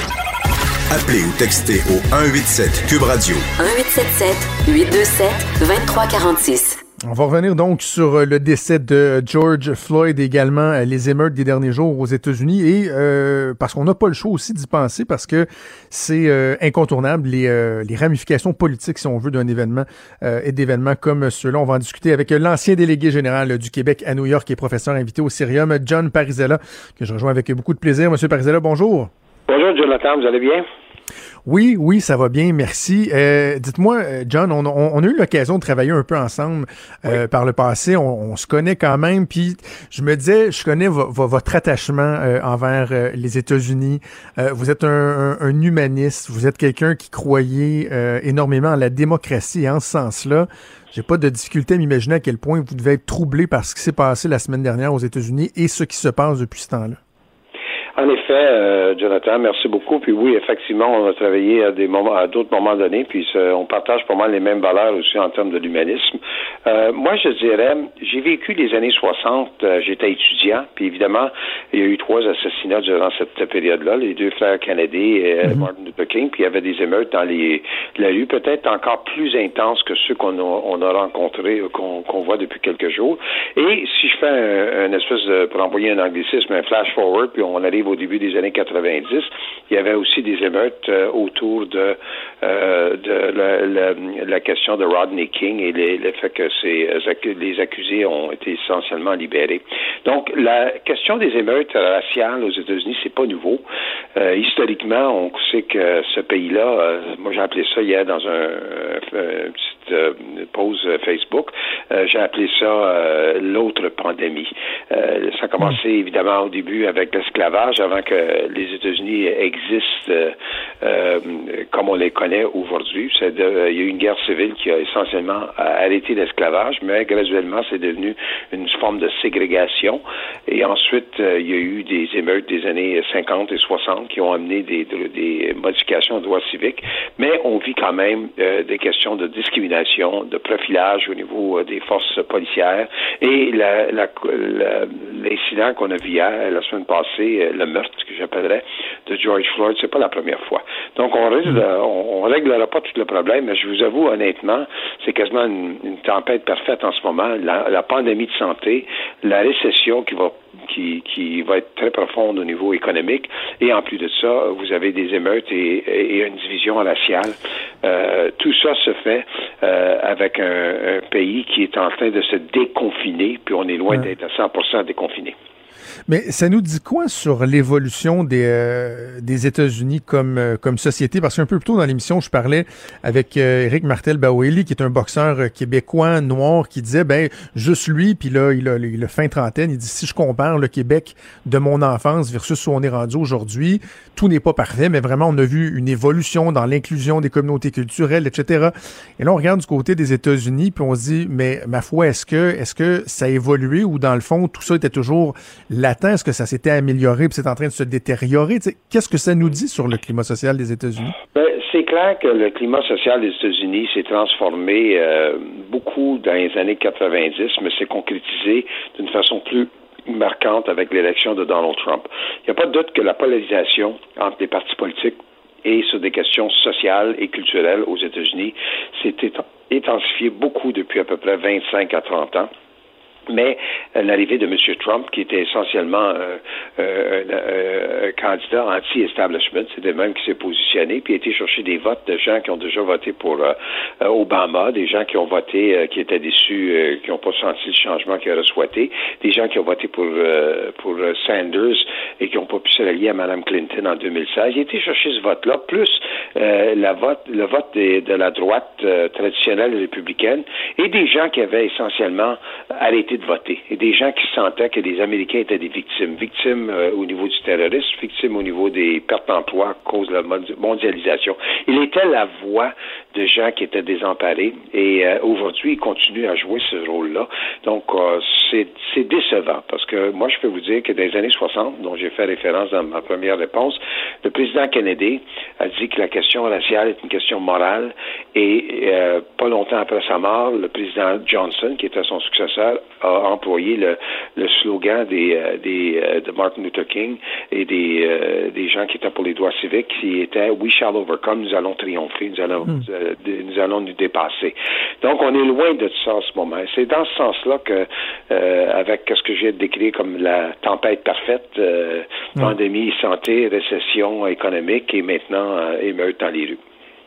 Parce que je pense qu'on peut être clair, euh, John Parizella, que Donald Trump, quand même, ne peut pas être accusé de tous les maux de la planète. Je veux dire, les, tensions raciales existent depuis toujours aux États-Unis, mais en même temps, dans une période trouble comme celle-là, euh, la, tempête parfaite que vous décrivez, on s'attend d'un dirigeant, d'un chef d'État euh, aussi important que celui des États-Unis, du président des États-Unis, qu'il agisse comme, comme un rassembleur et non pas comme le diviseur en chef. Et même depuis l'événement, euh, depuis le, le, le, meurtre de George Floyd, il a attisé la flamme plutôt que de tenter de calmer les esprits. En effet. Et euh, moi, je pense que si on vivait à une période avant les médias sociaux, euh, le président aurait déjà serait déjà sidulé. Probablement, il aurait parlé à la nation en fin de semaine. Ça serait déjà fait. Plutôt, il a attaqué ses adversaires, il a attaqué même euh, euh, les dirigeants démocrates de l'État du Minnesota. Il a utilisé des termes dans ses tweets qui étaient des termes qui venaient beaucoup plus des ségrégationnistes et des forces policières qui qui euh, mettaient des, des, on les appelait les chiens policiers à l'époque, là, mais des, des bergers allemands qui attaquaient des, des manifestants avec en plus des bombes lacrymogènes, oui. Lacrymogènes, excusez-moi. Et, et donc il y, a, un mauvais vocabulaire dans ses tweets et ses tweets provoquent plus que n'importe quoi comme ça. Qu'est-ce qu'on a en ce moment? C'est qu'on a un chef euh, d'État aux États-Unis qui euh, est déjà euh, mis en cause pour sa gestion de la pandémie, qui a été lent à réagir, qui a été polarisant quand il a réagi et qui n'a pas encore livré la marchandise telle qu'on souhaite. Puis au-delà de 100 000 morts à cause de la COVID-19 et au-delà de 1,5 million de cas. et en plus de ça, on a une situation, comme vous l'avez bien décrit, euh, Jonathan, de diviseur en chef. Donc, on est dans une situation euh, que c'est euh, que c'est c'était très difficile dans les années 60, mais au moins on avait l'inspiration de certains leaders. Les républicains se sont associés aux démocrates dans les années 60 pour passer euh, des projets de loi pour les droits civiques. On n'a pas cette, cette euh, grandeur d'âme en ce moment qui émerge aux États-Unis. Et je dirais même qu'il y a un malaise qui commence à se dessiner dans le camp de M. Trump, mais encore euh, euh, étant tellement polarisé, si ça, fait, ça, ça l'aide à gagner ces élections, je pense que beaucoup de républicains vont être euh, silencieux, puis ils vont continuer de cette voie-là. Ben justement, parlons-en des élections. Puis je comprends qu'il y a des gens qui disent Ouf, est-ce que vraiment on veut entendre parler de processus électoral quand il y a des tensions raciales, quand il y a une pandémie, quand euh, il, y a, euh, il y a une récession, mais en même temps, on n'a pas le choix d'évaluer des événements comme ceux-là avec une, une, lorgnette électorale parce que inévitablement, ça peut avoir des incidences sur le résultat, mais aussi sur la posture que les politiciens euh, vont, euh, vont utiliser dans, dans des cas comme ceux-là. Si on avait, par exemple, à parler du, du camp démocrate, Comment vous, vous analysez euh, leurs agissements, leurs discours euh, suite ben, à ces événements-là? Il n'y a pas de doute que, que M. Biden euh, se, se, se se dépeint un peu comme euh, la voix de la raison, comme une personne qui peut concilier les différences, une personne qui va trouver des solutions, puis une personne qui va arrêter de diviser les Américains. Euh, mais les incidents des derniers jours démontrent clairement que son choix de vice-président ou ça va être vice-présidente parce qu'il a promis de nommer une femme, euh, mm-hmm. va se faire euh, à la lumière de ce qui, euh, qui se dessine dans les prochaines semaines. Il n'y a aucun doute qu'en fin de semaine aux États-Unis, il y a beaucoup certains qui ont dit que c'est inévitable qu'il doit choisir non seulement une femme, mais une femme euh, africaine-américaine, femme noire. Et je pense que c'est c'est vraiment euh, une voie qui qui maintenant est, à est en haut de son agenda. Euh, il y a deux noms qui circulent. Il y, a, mm-hmm. il y, a, trois noms qui circulent. Il y a Kamala Harris, qui est la sénatrice de la Californie. Il y a Stacey Abrams, qui était la, la, candidate battue en Georgie, mais par très peu de votes. Euh, et il y a une personne qui commence à émerger, puis qu'on en parle beaucoup. Elle s'appelle Val, comme Valérie, Demings, D-E-M-I-N-G-S. Et elle était, elle, elle est au Congrès, c'est elle qui était une des euh, gérantes du processus d'impeachment contre M. Trump. Et elle a été chef de police pour, la ville d'Orlando, en Floride. Donc, elle a l'avantage d'avoir d'être plus centriste. Euh, elle a aussi l'avantage qu'elle elle est africaine-américaine, elle est une femme, et le vote des femmes a été la raison en grande partie pourquoi que les, les démocrates ont gagné la Chambre en 2018 lors des élections de mi-terme. Donc, moi, je pense que pour le, 3 novembre, les événements des derniers jours vont largement euh, influencer les choix que M. Biden va faire, mais il, il a facilement jusqu'à la fin de... Ben, il pourrait s'arranger jusqu'au mois d'août, mais je pense qu'il va mhm. décider seulement d'ici la fin du, du, mois de juillet. En ce qui concerne euh, Trump, ben, Trump, euh, c'est clair que ses sondages sont pas bons en général, mais il faut faire attention. S'il maintient euh, les mêmes États, il va gagner dans le collège électoral. Et les, sondages par les, dans les États clés qui a gagné, qui était la différence contre Mme Clinton, Michigan, Wisconsin, Pennsylvanie, euh, et je dirais même euh, la Floride, où il a gagné par 1 de vote, euh, c'est à l'intérieur des marges d'erreur. Donc, il traîne de l'arrière, mais il y, a, il y, a, une base électorale peut-être plus enthousiaste. Ça, ça peut faire une différence. J'ai pas besoin de vous dire que quand euh, un électeur est, euh, veut vraiment aller voter, ça fait une différence versus un, un électeur qui, qui, qui peut être indifférent. Surtout que la prochaine élection va se faire avec une distanciation physique. Mmh. ça va se faire par la poste. on ne peut pas déconfiner puis annuler une élection. Donc, moi, je prévois que l'élection ne sera pas retardée ou annulée. donc, le vote, l'enthousiasme de, de l'électeur peut être un facteur comme ça n'a jamais été. On va suivre ça de près au cours euh, des prochains mois. John Parisella, c'est toujours un, immense plaisir de vous parler. Merci d'avoir pris le temps. Moi de même. Merci beaucoup. Bonne journée. Merci. Au revoir. Au revoir. Pendant que votre attention est centrée sur vos urgences du matin, vos réunions d'affaires du midi, votre retour à la maison ou votre emploi du soir, celle de Desjardins Entreprises est centrée sur plus de 400 000 entreprises à toute heure du jour. Grâce à notre connaissance des secteurs d'activité et à notre accompagnement spécialisé, nous aidons les entrepreneurs à relever chaque défi pour qu'ils puissent rester centrés sur ce qui compte, le développement de leur entreprise. Franchement dit. Jonathan Trudeau. Et Maude Boutet. Appelez ou textez au 187 Cube Radio. 1877 827 2346. Cube Radio. Cube Radio.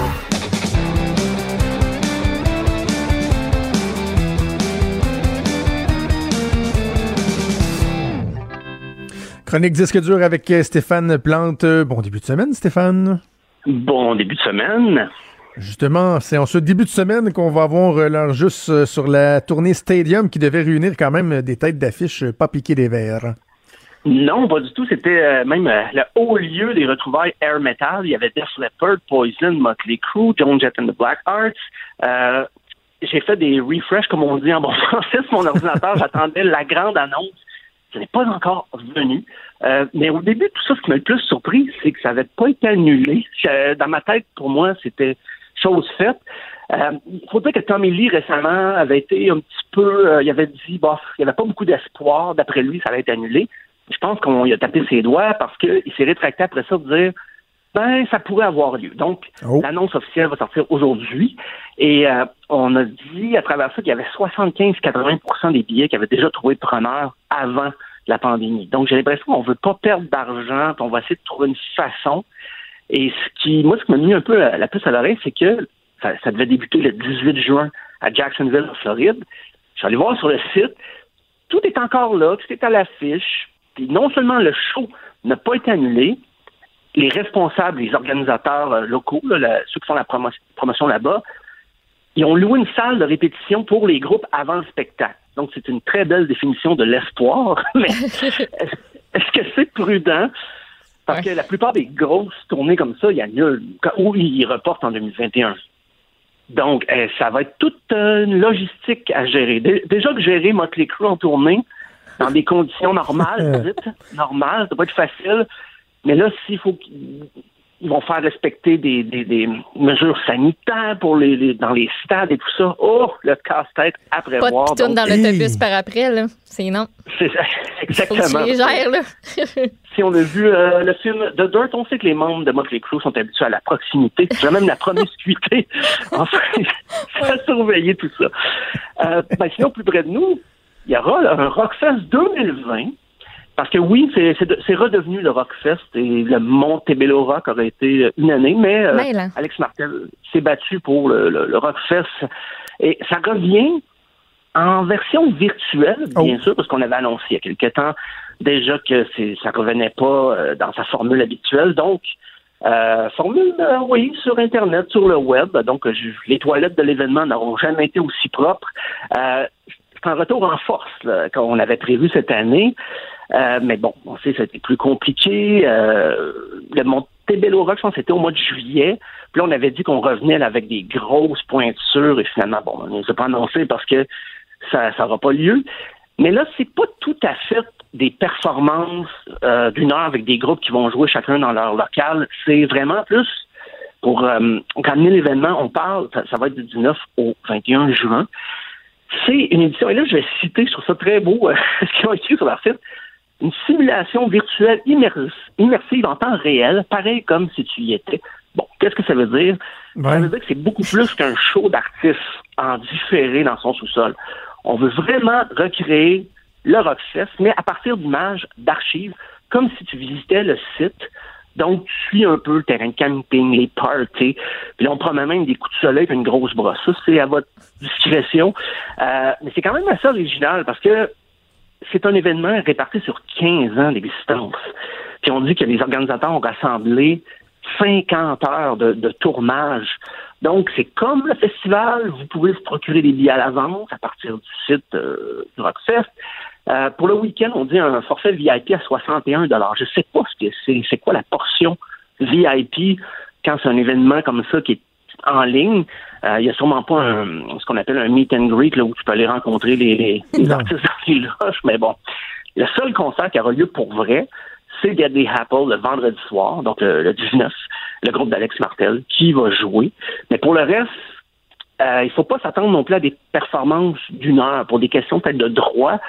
C'est des performances des fois, une espèce de best-of, des artistes qui vont jouer un peu, deux, trois chansons vous pouvez passer à un autre artiste. C'est comme un melting pot, euh, pas de performance intégrale. Euh, je pense qu'on voulait surtout présenter davantage d'extraits, montrer tout le monde qui est passé par là. Mais aussi, c'est une question de droit parce que souvent, les artistes mhm. refusent que mettons, la, la, la prestation intégrale soit euh, coulée quelque part, que là, que quelqu'un d'autre ait filmé ça. Donc, c'est souvent deux ou trois chansons. Euh, mais là, on ne dévoile pas encore qui on, pourra voir parce que, on se rappelle, il y a eu Limp Bizkit, euh, System of a Down, Blink 182, Offspring, Linkin Park, Rammstein. Il y en a eu tellement de groupes qui ont défilé là. Fait on veut pas te dévoiler tout de suite. Je pense qu'on veut les, que les gens euh, se, se euh, se branchent le 19, euh, 19 au, au 21 préférablement, pour avoir des belles surprises, des, des, souvenirs aussi, parce que des fois, une performance de 2008 euh, que tu avais oubliée, ben là, tu vas la revoir, ou que tu avais manqué, ça va être disponible. Euh, si tu as manqué Rob Zombie, euh, donc ça va être une occasion peut-être, dis peut-être, de le revoir. Donc, ça promet quand même. J'ai hâte de voir l'appétit des gens pour euh, pour les spectacles virtuels parce qu'on a vu bon depuis le début de la pandémie, il y en a qui ont qui ont fra- frappé frappé fort. Parmi les premiers, il y avait Dropkick Murphys qui tu sais, c'était des dizaines de milliers de personnes qui écoutaient ça, mais là à partir du moment où des artistes vont dire ben écoute, c'est bien beau euh, de, de faire des shows sur YouTube, mais à un moment donné, il faut qu'on qu'on rentabilise l'opération. À partir du moment où on va charger un prix d'entrée pour un spectacle virtuel, j'ai hâte de voir si l'appétit va être là. Tu sais, je prends par exemple, je, re- Ouais. je lisais le bon Daniel Boucher qui va organiser euh, quatre, spe- quatre spectacles en direct de chez lui en Gaspésie. C'est 15 dollars du spectacle ou euh, pour 35 dollars, tu as accès aux quatre spectacles. Des spectacles d'une heure. Tu dis bon, ben là 15 pièces, on s'entend que c'est pas comme payer 125 pièces pour un billet, mais est-ce que les gens vont être prêts à dire ben l'expérience est suffisamment satisfaisante pour que je débourse le 15, le 20 pièces pour un show virtuel, tu sais? Ben, dans le cas du, du Rockfest, peut-être leur gros avantage, si on se rappelle comment ça fonctionnait un peu la mentalité du, du Rockfest, c'était de booker des bandes souvent qui revenaient à l'avant-plan, mais qui n'étaient pas actifs depuis une couple d'années. Et il y avait comme un contrat d'exclusivité. C'est quand un groupe jouait au Rockfest, euh, il ne pouvait pas jouer dans un festival à Québec ou Montréal, Ottawa, Toronto pendant au moins quelques mois, si c'est pas un an. Donc, il y avait vraiment des, des performances exclusives. Peut-être ça va jouer en leur faveur si les gens veulent revivre cette expérience-là. Euh, c'est c'est à voir. Mais comme tu dis, la demande maintenant euh, est multiprésente, omniprésente. On a des shows, on nous offre des shows tous les jours. C'est à voir. Je ne sais pas si les gens. On annonce que c'est en. D'ailleurs, que les billets sont limités, même si c'est virtuel. Peut-être c'est pour créer une espèce de, de- de- d'engouement, que tout le monde va se précipiter. Mais c'est à, à voir, c'est à vérifier. OK. Je, je vous fais un petit sondage éclair euh, aux trois. Mettons dans euh, trois semaines. On a l'occasion chacun d'assister euh, à un concert. Toi, euh, Stéphane, ce serait celui qui chante la banane. Là. Euh. Ah, Philippe Catherine. Bon, Philippe, Philippe Catherine. OK, toi, Maude, c'est Ouais. euh, Garth Brooks ou quelque chose de même, là, un Ok. artiste country là, que, tu tripes. Moi, c'est Mumford Sons, OK? Moi, c'est Mumford and Sons. Et là, on nous donne le choix entre voir le spectacle en mode distanciation sociale, donc, euh, tu ben, potentielle crainte d'un rassemblement qui peut devenir une éclosion, euh, le feeling bizarre d'avoir des gens à deux mètres de distance, donc soit en mode distanciation, en mode parking ciné-parc, comme euh, le concept que Québécois, entre autres, veut mettre euh, de l'avant au Québec, ou en mode euh, virtuel, tu payes, puis t'as le show sur ton écran, tu mets tes écouteurs. Je vous laisse choisir. Stéphane, tu choisis quoi entre les trois? Un mode distanciation.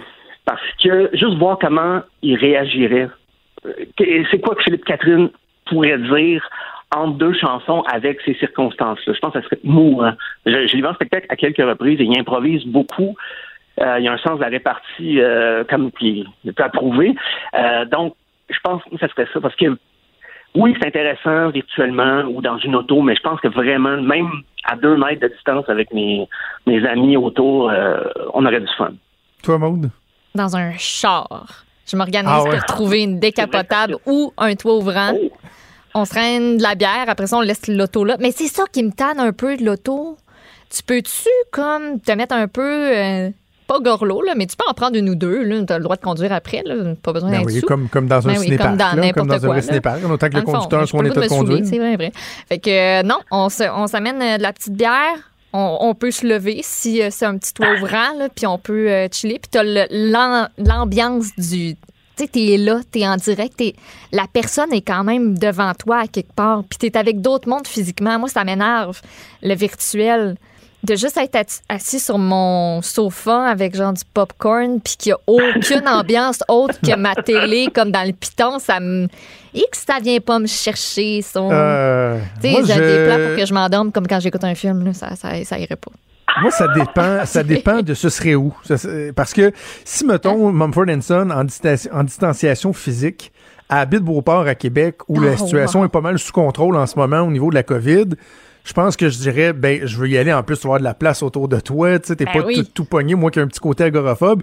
Mais si tu me disais, oui, tu vas aller les voir, mais au Brésil en ce moment, tu dans un aréna en, en mode distanciation physique ou euh, à Montréal, à l'auditorium de Verdun en ce moment, où il y a encore. Tu sais, tu comprends ce que je veux dire? oui, oui. Mon, mon niveau de crainte, d'acceptation du risque Uh-huh. serait différent en fonction de ben, qu'est-ce que tu me proposes, tu sais.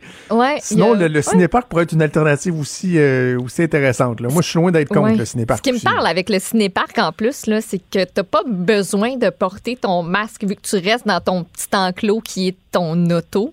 Tandis que si t'es à côté de plein d'autres mondes, ben la meilleure chose à faire, c'est d'avoir ton masque si t'es responsable.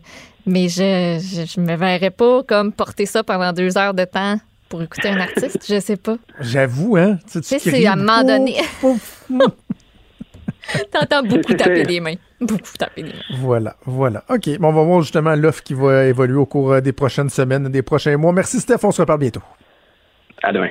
Salut.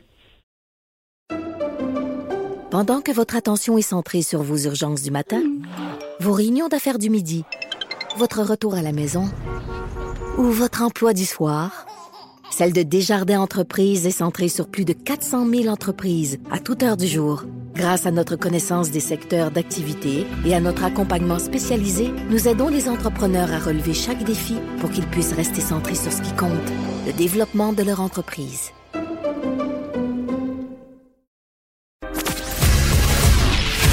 Il est franc et nuancé.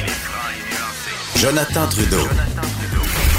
La politique lui coule dans les veines. Vous écoutez Franchement dit.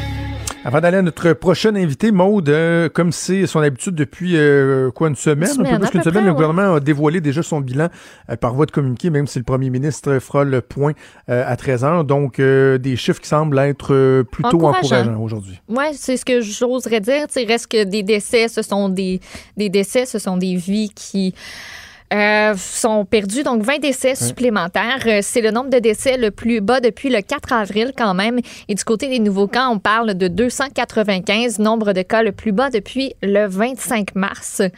Donc, ça faisait un bout que ça n'avait pas baissé autant. Là, on est en plein déconfinement. Reste à voir comment ça va, euh, ça va se passer dans les prochaines semaines, puis comment on va voir évoluer notre, notre fameuse courbe. Oui, mais aussi avoir l'impact euh, week-end, là, parce qu'on le voit souvent le week-end, le, le- le nombre qui semble descendre, les gens qui se font euh, moins tester, les décès, les confirmations de décès qui sont peut-être moins transmises. Donc, des fois, Mhm. ça remonte en début de semaine. Et là, on l'a vu pour un deuxième mois d'affilée que euh, au premier du mois, il y a un ajustement qui est fait pour Mhm. les décès qui n'avaient pas été comptabilisés. Quand même mangé une 165 claque hier, hier, là, ouais. avec euh, 165 euh, décès. Donc, quand même, au moins, la, la- la tendance du nombre d'hospitalisations, du nombre de cas qui semble être sur une pente descendante. Justement, bon, la pandémie a des impacts euh, dans toutes les sphères euh, de la société, particulièrement au niveau du transport. C'est intéressant le sondage qui a été publié dans euh, le Journal de Québec, Journal de Montréal ce matin, sondage léger. Les gens qui ont été interrogés à savoir, par exemple, est-ce que vous croyez que l'usage du transport en commun va augmenter, demeurer stable ou diminuer au cours de la prochaine année? Ben, sans grande surprise, c'est 60% des gens qui pensent que l'achalandage va diminuer. À l'inverse, 42% des gens pensent que euh, l'utilisation de la voiture, elle, va augmenter. Seulement 19% des gens qui pensent que ça va diminuer. C'est intéressant donc de mesurer aussi la perception des gens suite euh, à cette pandémie sur des projets existants. En comparant Montréal à Québec, on se rend compte d'un phénomène particulier, on dirait à Québec, où euh, le projet de tramway du maire Labombe semble perdre des appuis. 57% des gens qui voudraient, à la lumière euh, de notre nouvelle réalité, remettre le projet en question, contre 40% qui voudraient le maintenir. Le troisième lien aussi qui en prend pour son rhume. Maintenant, euh, 45% des gens qui voudraient le remettre en question, 50% qui voudraient le maintenir. Qu'est-ce que tout ça veut dire? On va en discuter avec euh, notre collègue chroniqueuse politique au Journal de Québec, Karine Gagnon. Salut Karine! Salut, Jonathan. Bon, est-ce que tu es euh, surprise de, ces données-là? Je le disais, bon, euh, le fait que les gens pensent que l'utilisation du transport en commun va diminuer, moi, je vois pas de grande surprise, mais de voir l'appui aux deux grands projets de la région de Québec diminuer, ça, c'est surprenant quand même. Ah oui, c'est quand même surprenant. Puis d'autant plus quand on compare avec euh, l'appui à Montréal envers les projets de Québec, là, on voit que c'est plus fort de ce côté-là qu'à Québec même. Alors, euh, c'est quand même euh, c'est quand même surprenant. C'est sûr que c'est une situation là euh, qui bon, on peut se dire que c'est temporaire. Les gens présentement accueillent le transport en commun d'une façon. Est-ce que ça va changer si le jour où il y aura un vaccin ou des médicaments qui vont traiter les symptômes ou que le virus va disparaître? On peut penser que oui aussi. Sauf que ça démontre quand même que les appuis sont très fragiles, puis qu'il y a beaucoup d'ouvrages qui attendent le maître d'œuvre du projet, c'est-à-dire la ville, là, étant donné que on voit que les appuis sont quand même euh, pas très forts. Là. En fait, euh, moi, je comparais là à un sondage qu'on avait fait avec euh, Léger en 2010. C'était 73% des gens de Québec qui étaient favorables à l'implantation d'un tramway à ce moment-là. Chez les jeunes, c'était 86% l'appui. Alors, t'imagines à quel point ça a fondu depuis ce temps-là c'est assez fou quand même. Et, c'est intéressant de, de le mettre, de le comparer justement avec les projets de Montréal, hein, parce que il euh, y a peut-être des gens qui nous écoutent puis disent, ben tu sais, c'est normal, tout le monde pense que le transport en commun va diminuer, donc c'est normal que l'appui soit moins marqué. Mais là, un instant, je le rappelle, 57% des gens qui soudainement disent qu'il faudrait remettre en question le projet de tramway à Québec, alors que le REM, c'est seulement 15% et le prolongement euh, du métro de Montréal, c'est seulement 23% Donc oui, la pandémie, mais sinon, comment on peut l'expliquer? Il me semble qu'on, naturellement, on se tournerait vers une espèce d'incapacité chronique, on dirait, du maire de la bombe à aller vraiment sur la place publique, bien expliquer, bien raisonner, bien défendre ce projet-là. Ben, c'est sûr, on le dit souvent, on en revient toujours à ça. Puis là, ben, c'est l'illustration encore une fois de ça, c'est qu'il n'a pas été très proactif. Il, il s'y est, pas pris de bonheur. C'est comme s'il avait pris pour acquis que bon, les gens l'appuyaient en majeure partie là, euh, il y a dix ans, puis euh, que c'était correct, que les gens étaient derrière lui. Sauf qu'on se rend bien compte là que que c'était pas le cas. Puis aussi euh, une autre façon de l'expliquer là, je crois, c'est que à Montréal, la culture du transport en commun est quand même très bien implantée. Ça fait longtemps qu'il y a un métro. Mm. Bon, on parle de, de, de tramway même là-bas. là maintenant, il y a le REM qui est en construction. Alors les gens, ils, ils réfléchissent plus à savoir est-ce qu'on devrait améliorer le transport en commun, est-ce que c'est une bonne euh, chose d'avoir du transport en commun? Au contraire, là, c'est bien implanté. Mais à Québec, c'est pas le cas. On le sait. On est la seule ville de cette ampleur-là au pays qui n'a pas encore de réseau structurant. On est tout ce qu'on a eu finalement comme transport en commun hein, euh, depuis des années, c'est un transport en commun qui est de plus en plus désuet, qui, qui est pas efficace, qui dessert pas bien euh, les banlieues non plus. Alors c'est sûr que les gens n'ont pas une très bonne opinion finalement. Hein. Ça, ça leur vient pas beaucoup en aide. On parle d'utilisateurs à 10 ça fait que c'est pas très bien implanté. Donc, d'autant plus, quand on sait qu'il n'y a pas cette culture-là, ben ceux qui euh, présentent un projet, qui soutiennent un projet majeur, comme c'est le cas pour le réseau de transport structurant, ben il faut qu'ils mettent les bouchées doubles pour euh, le vendre, pour le faire valoir, pour dire aux gens des banlieues aussi, ben regardez ce que ça va apporter comme avantage. Puis ça, ben on n'a pas senti que le maire était proactif. Au contraire, il avait toujours l'air choqué de devoir répondre euh, aux questions. Donc, dans le fond, là, euh, résumons pour le tramway, puis après ça, on glissera un mot sur le troisième lien, mais euh, c'est plus un voyant jaune assez foncé qui apparaît sur le, l'écran, si on veut, de Régis Labombe, et non pas un signe que le projet est carrément en péril quand même non plus, là. Non, c'est ça. C'est ce que je pense parce que, bon, d'une part, le financement est attaché, le projet, il va de l'avant et tout. Sauf que le maire, il peut pas se dire là, ah, c'est de la foutaise, euh, c'est pas grave, il euh, n'y a pas de problème. Non, non, il faut qu'il faut qu'ils mettent les bouchées doubles. C'est ça que ça démontre clairement.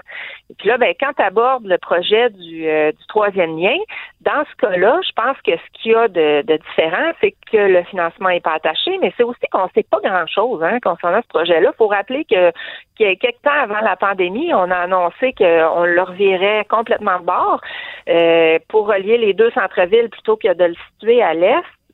Que là, ce projet-là est probablement victime de, finalement de l'inconnu qui l'entoure. Les, les, autorités l'ont pas bien expliqué encore. Euh, Monsieur Bonardel, le ministre des Transports, est pas revenu pour euh, pour en donner les détails. C'est sûr, on est tombé en situation de, survie.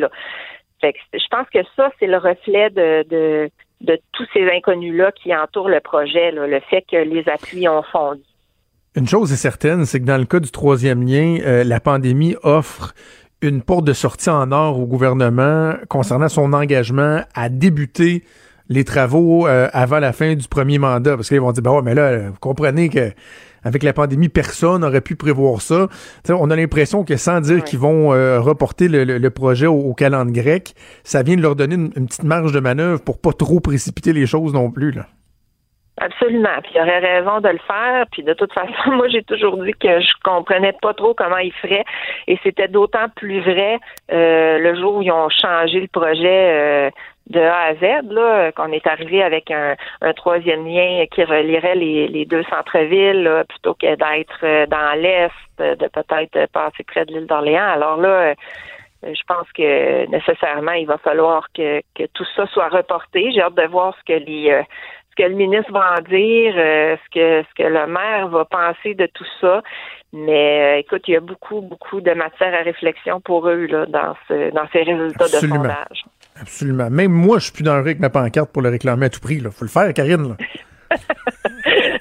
ouais, ben il faut dire que tu sais ils ont ils ont apporté beaucoup de changements là. Si on parle du troisième lien notamment, puis euh, il n'y a pas eu beaucoup d'explications. Hein. On les attendait, puis là ben on est tombé en pandémie, fait que là c'est un peu normal. Là. Ils ont d'autres priorités, puis de toute façon les gens n'étaient pas intéressés là, non plus d'entendre parler de ça. Là, progressivement avec le déconfinement, hein, on dirait que les, les, on revient à, la vraie vie là tranquillement, pas vite. Puis là ben on recommence à parler de de ces projets-là, de, de quelles sont les priorités. Euh, et puis, euh, ben, c'est ça, il va falloir, euh, il va falloir réfléchir autour de tout ça, voir si ce qui peut aller de l'avant ou pas. Dans le cas du troisième lien, étant donné que le financement n'est pas attaché, je pense que ça, ça, ça, place le projet certainement en péril. maintenant, il faudra voir ce que les autorités vont en dire. Avant qu'on cesse, Karine, je voulais absolument qu'on glisse un mot sur euh, le fait qu'au cours des, dernières semaines, derniers mois, il y a quand même là, trois ténors de la politique euh, municipale dans la région de Québec euh, qui nous ont quittés. Bon, il y avait eu Ralph Mercier qui était maire de Charlebourg, Émile Loranger qui récemment nous a quitté, l'ancien maire. Ben, il était maire encore de l'ancienne Lorette au moment de son décès. Et là, la semaine dernière, c'est Jacques Langlois, un personnage immensément connu et reconnu dans la région de Québec, qui a été euh, maire de Beauport pendant de, nombreuses années. C'est particulier de voir euh, tous ces gens-là qui ont tellement marqué l'actualité, marqué la vie politique municipale, euh, nous quitter. Hein? Ah oui, absolument. Il a été maire de Beauport pendant 17 ans. Et ce qui est caractéristique de ces maires-là à l'époque, c'est qu'ils étaient là pendant plusieurs années. On peut parler aussi de la mairesse Boucher à Sainte-Foy, le maire Lallier à Québec. donc, c'est tout un chapitre qui qui, qui se tournent avec leur départ. Hein, le, contexte précédent les fusions, M. Langlois était revenu après, il avait été chef de l'opposition euh, à Québec. Euh, c'est un personnage qui était très apprécié euh, du, du, milieu médiatique, mais qui, une fois qu'il a tourné la page, il, il, voulait pas jouer à la belle-mère. Son fils l'a relevé d'ailleurs la semaine dernière, puis je, je, lui disais que c'est vrai que M. Langlois, là, il voulait vraiment plus du tout euh, apparaître sur la place publique, euh, plus se mêler des projets, des, des décisions. Euh, il voulait pas commenter. Euh, il y en a d'autres qui l'ont fait, mais lui vraiment s'était complètement retiré. D'ailleurs, il avait terminé sa carrière hein, comme président de la commission de la capitale nationale. Il avait travaillé entre autres sur la magnifique promenade Samuel de Champlain. Hein, pour ceux qui visitent Québec, c'est comme devenu un incontournable le long du fleuve. Et euh, ben, lui avait été euh, un des artisans de ce projet-là. Donc, effectivement, c'est euh, c'est encore une page qui se tourne sur l'histoire de Québec. Il reste plus beaucoup de survivants, hein, ça fait drôle à dire, mais, mais de l'époque d'avant les fusions. C'est la fin d'une époque. Alors, toutes nos sympathies à la famille de, de, Jacques Langlois. Je pense tout particulièrement à notre collègue de la Réseau de Québec, Hugo Langlois, qui est en deuil de son papa. Alors, nos sympathies à la famille. Karine, c'est toujours un plaisir de te parler. On remet ça bientôt. Plaisir partagé, merci. Salut. Vous écoutez Franchement dit. On va terminer l'émission avec notre collègue Vincent Dessureau qui est en studio. Salut Vincent. Salut. Bon, là, Maude euh, a soulevé un débat un peu plus tôt parce que elle regardait du coin de l'œil le point de presse de Justin Trudeau. Oui. Et euh, elle m'a envoyé une, photo, puis effectivement, il semblerait y avoir une espèce de changement dans le look capillaire de Justin euh, Trudeau. Est-ce que c'est qu'ils ont atteint un niveau de longueur suffisant pour changer la coupe de cheveux ou co- comment toi t'analyses ça, Ben, Vincent? Non, moi j'ai dit j'ai trouvé qu'il y avait un pouce de plus long là. Euh, Ah, tu trouves? ouais, euh, je pense qu'il a atteint le cap où là d'un c'est du fixatif, il y a beaucoup beaucoup de fixatifs. Il y a du gel là-dedans. euh, là. là-dedans, mais je pense qu'il a pu atteindre, il a atteint le niveau un peu Bradley Cooper. là. Euh, Ah, donc ouais. capable vraiment d'avoir une motte back coiffe euh, stylisée à l'italienne un peu là. On dirait qu'il sort de la piscine, je trouve. Ouais, Tu sais, quand tu ouais. sors de la piscine, tes cheveux mouillés, puis tu te swings ça par en arrière, là, avec, Mais- euh, en te passant les doigts Mais dans moi, les je trouve, cheveux. je- là. honnêtement, je trouve que ça, Ça lui va bien. bien. Ouais, Ouais. ben je trouvais qu'il y avait, enfin, je trouve qu'une bonne journée, mais j'ai l'impression que ça, moi j'ai l'impression que c'est en raison d'une longueur. Avant c'était comme trop long pour être beau, mais là il atteint Exactement. le niveau de j'ai les cheveux longs, Ouais. puis T'as tout je compris. les arrange. Il y avait un tout grand compris, poil dans la face. Il, il aurait fallu ça, les, les journées de grand vent, là, où il se ramassait ça avec le, le- les doigts là, tout délicatement, là, puis qu'il se Exactement, exactement. Mais tu Mais- y touches, puis c'est, je veux dire, c'est sec et dur là. C'est, Ah, c'est- oui, c'est- oui. c'est spray ça à grandeur avant de sortir là. J'ai trouvé un petit nid d'oiseau là-dedans. là. c'est ce peu, oui. mais, mais, mais moi, quand mes cheveux, mettons, sont assez courts, et là, ils deviennent longs, à un moment donné, tu dis, hey, ils sont plus peignables, ils sont plus peignables. Mais là, si pour une raison ou une autre, tiens, je sais pas moi, une pandémie, t'es pas capable de les faire couper les cheveux, à un moment donné, t'arrives comme à un autre stade où ils redeviennent comme corrects parce que se tu changes de coupe. Ouais. Tu sais, c'est peut-être ça qui arrive à Justin Trudeau. D'ailleurs, Vincent, on reste dans le domaine capillaire. euh, parce que Oui. euh, tu nous poses la question sur les cheveux gris en temps de pandémie. Est-ce que, par exemple, certaines personnes ont vu leur quantité de cheveux gris augmenter? Pas nécessairement euh, parce qu'ils se font euh, pas teindre ou quoi que ce soit. Là. Non, c'est comme ça. moi, j'en ai plus, on dirait. J'en ai Ben, encore plus qu'avant. Oui, moi, ça a sorti euh, les, pendant la pandémie, les cheveux gris. Là, je passais d'à peu près 3 à 50. Là. Ah, ouais. Mettons, ça paraît pas beaucoup parce qu'il y a quand même plus que 50 cheveux, mais Moi, je passais de 30 à 50 de ma superficie. Ah, c'est ça. Mais sachez que ben, Justin Trudeau, lui, il a le, le top au burn puis la barbe blanche. Là. Euh, mais euh, l'Université Columbia arrive avec une étude qui, qui euh, demeure à être validée par les pairs. On en parle beaucoup ces jours-ci, mais qui semble être une étude quand même euh, sérieuse sur et qui- où on a une révélation sur les cheveux gris.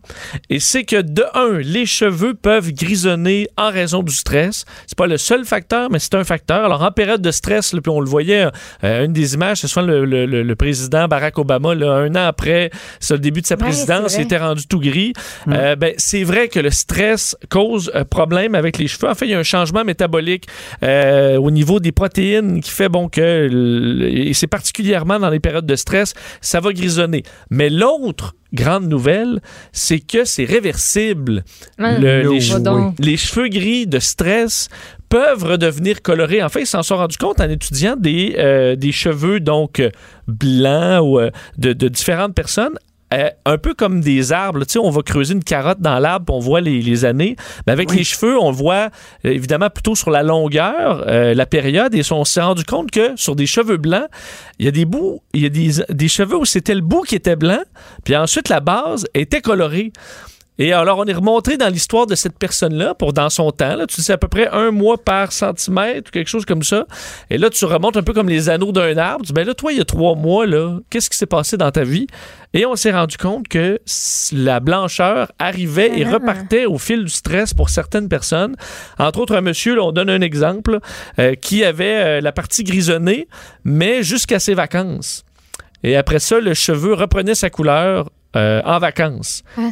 Euh, alors, euh, C'est intéressant. Donc. Une évidemment, on dit il y en a plein que c'est euh, en raison de, de- d'autres raisons génétiques. Il y a la cigarette, il y a Mhm. d'autres trucs qui peuvent. Et ça. Et on dit aussi des cheveux qui sont gris trop longtemps. Là, à un moment donné, ça revient plus. Là. Mais dans une courte période, donc après la pandémie, mettons cet été, là, les, les chiffres sont meilleurs. Vous commencez à vous détendre. Vous allez au chalet, vous avez des petites vacances. Mais si vous avez grisonné pendant les mois de confinement puis de pandémie, puis euh, ben, vous allez peut-être redevenir à votre beau brun, blond, euh, Mais je sais pas pour châtain vous, naturel. mais je trouve ça beau, moi. Mais surtout que, Ça, bon, Je trouve ça beau. Tu sais, il y a plein de filles, là, des madames là, qui ont des repousses comme grises, blanches. Là. Je trouve ça beau. ouais. Moi, Les écoute, l'affaire. je trouve ça beau. Le, le- le- seule, là, mais je le trouve petit ça bien beau. commentaire pour m'agacer que tu peux faire qui va m'atteindre le moins, là, c'est Oui. de me parler de mes cheveux gris. J'en ai de plus en plus, puis Ah, il faut quelqu'un, de- oh, comment c'est grisonné? Et je l'assume tellement, là. Oui, moi, je les aucun arrache. problème avec ça. Bon, mais t'en as 3-4. Oui, c'est ça. On dirait qu'il pousse plus vite, fait que j'ai comme j'ai trois poils Jonathan, blancs il qui sortent. s'arrachera pas le côté des. euh, Non, c'est ça, hein. de la face. Je m'arrache, Mais euh, la- je m'arrache le côté de la tête. Mais la bonne nouvelle, euh, Jonathan, pour ceux que ça dérange, parce que toi, tu pourras grisonner euh, en beauté là, et en paix, mais c'est qu'on pourra peut-être, en comprenant ce qui se passe, ben, avoir des traitements, évidemment, pour euh, causer ce côté réversible, même si on reste stressé. Alors, il y aura de la recherche en ce sens. Puis évidemment, c'est une mine d'or. là. Si on trouve un- une pilule là, qui redonne la couleur aux cheveux, ils vont en vendre pas mal. là. La mélamine qui fait la La pigmentation. mélanine, c'est ça. la C'est mélamine, drôle la parce que mélanine. j- j'ai déjà trouvé que sur la photo euh, promotionnelle de la station, je trouvais que mes cheveux n'étaient pas si gris que ça. Mais nos vrai. photos sont toujours prises à la fin de l'été, après les vacances. Peut-être que mes Hey, cheveux dégrisonnent un peu pendant l'été. Tu sais, parce que j'avais pas demandé de Photoshop. Ben, c'est vrai. confirmer, là. C'est vrai. Et l'étude rappelle que ça inclut également les poils de barbe et les poils pubiens. Alors, Voilà. vous allez rebrunir euh, cet été. Ben, c'est très réjouissant tout ça. Merci Hein? Vincent, t'écoute avec. Sophie pour tes nouvelles tantôt et avec euh, Mario cet après-midi. Un gros merci à toute l'équipe, à Achille Moinet à la mise en onde, à Frédéric Mocourt, à Mathieu Boulay. À la euh, recherche, Maud, je te souhaite une excellente journée. Bye. Tu passes donc une belle journée. Ben, passe Et, donc euh, une belle on- journée, toi aussi. On se donne rendez-vous demain à 10h. Salut tout le monde.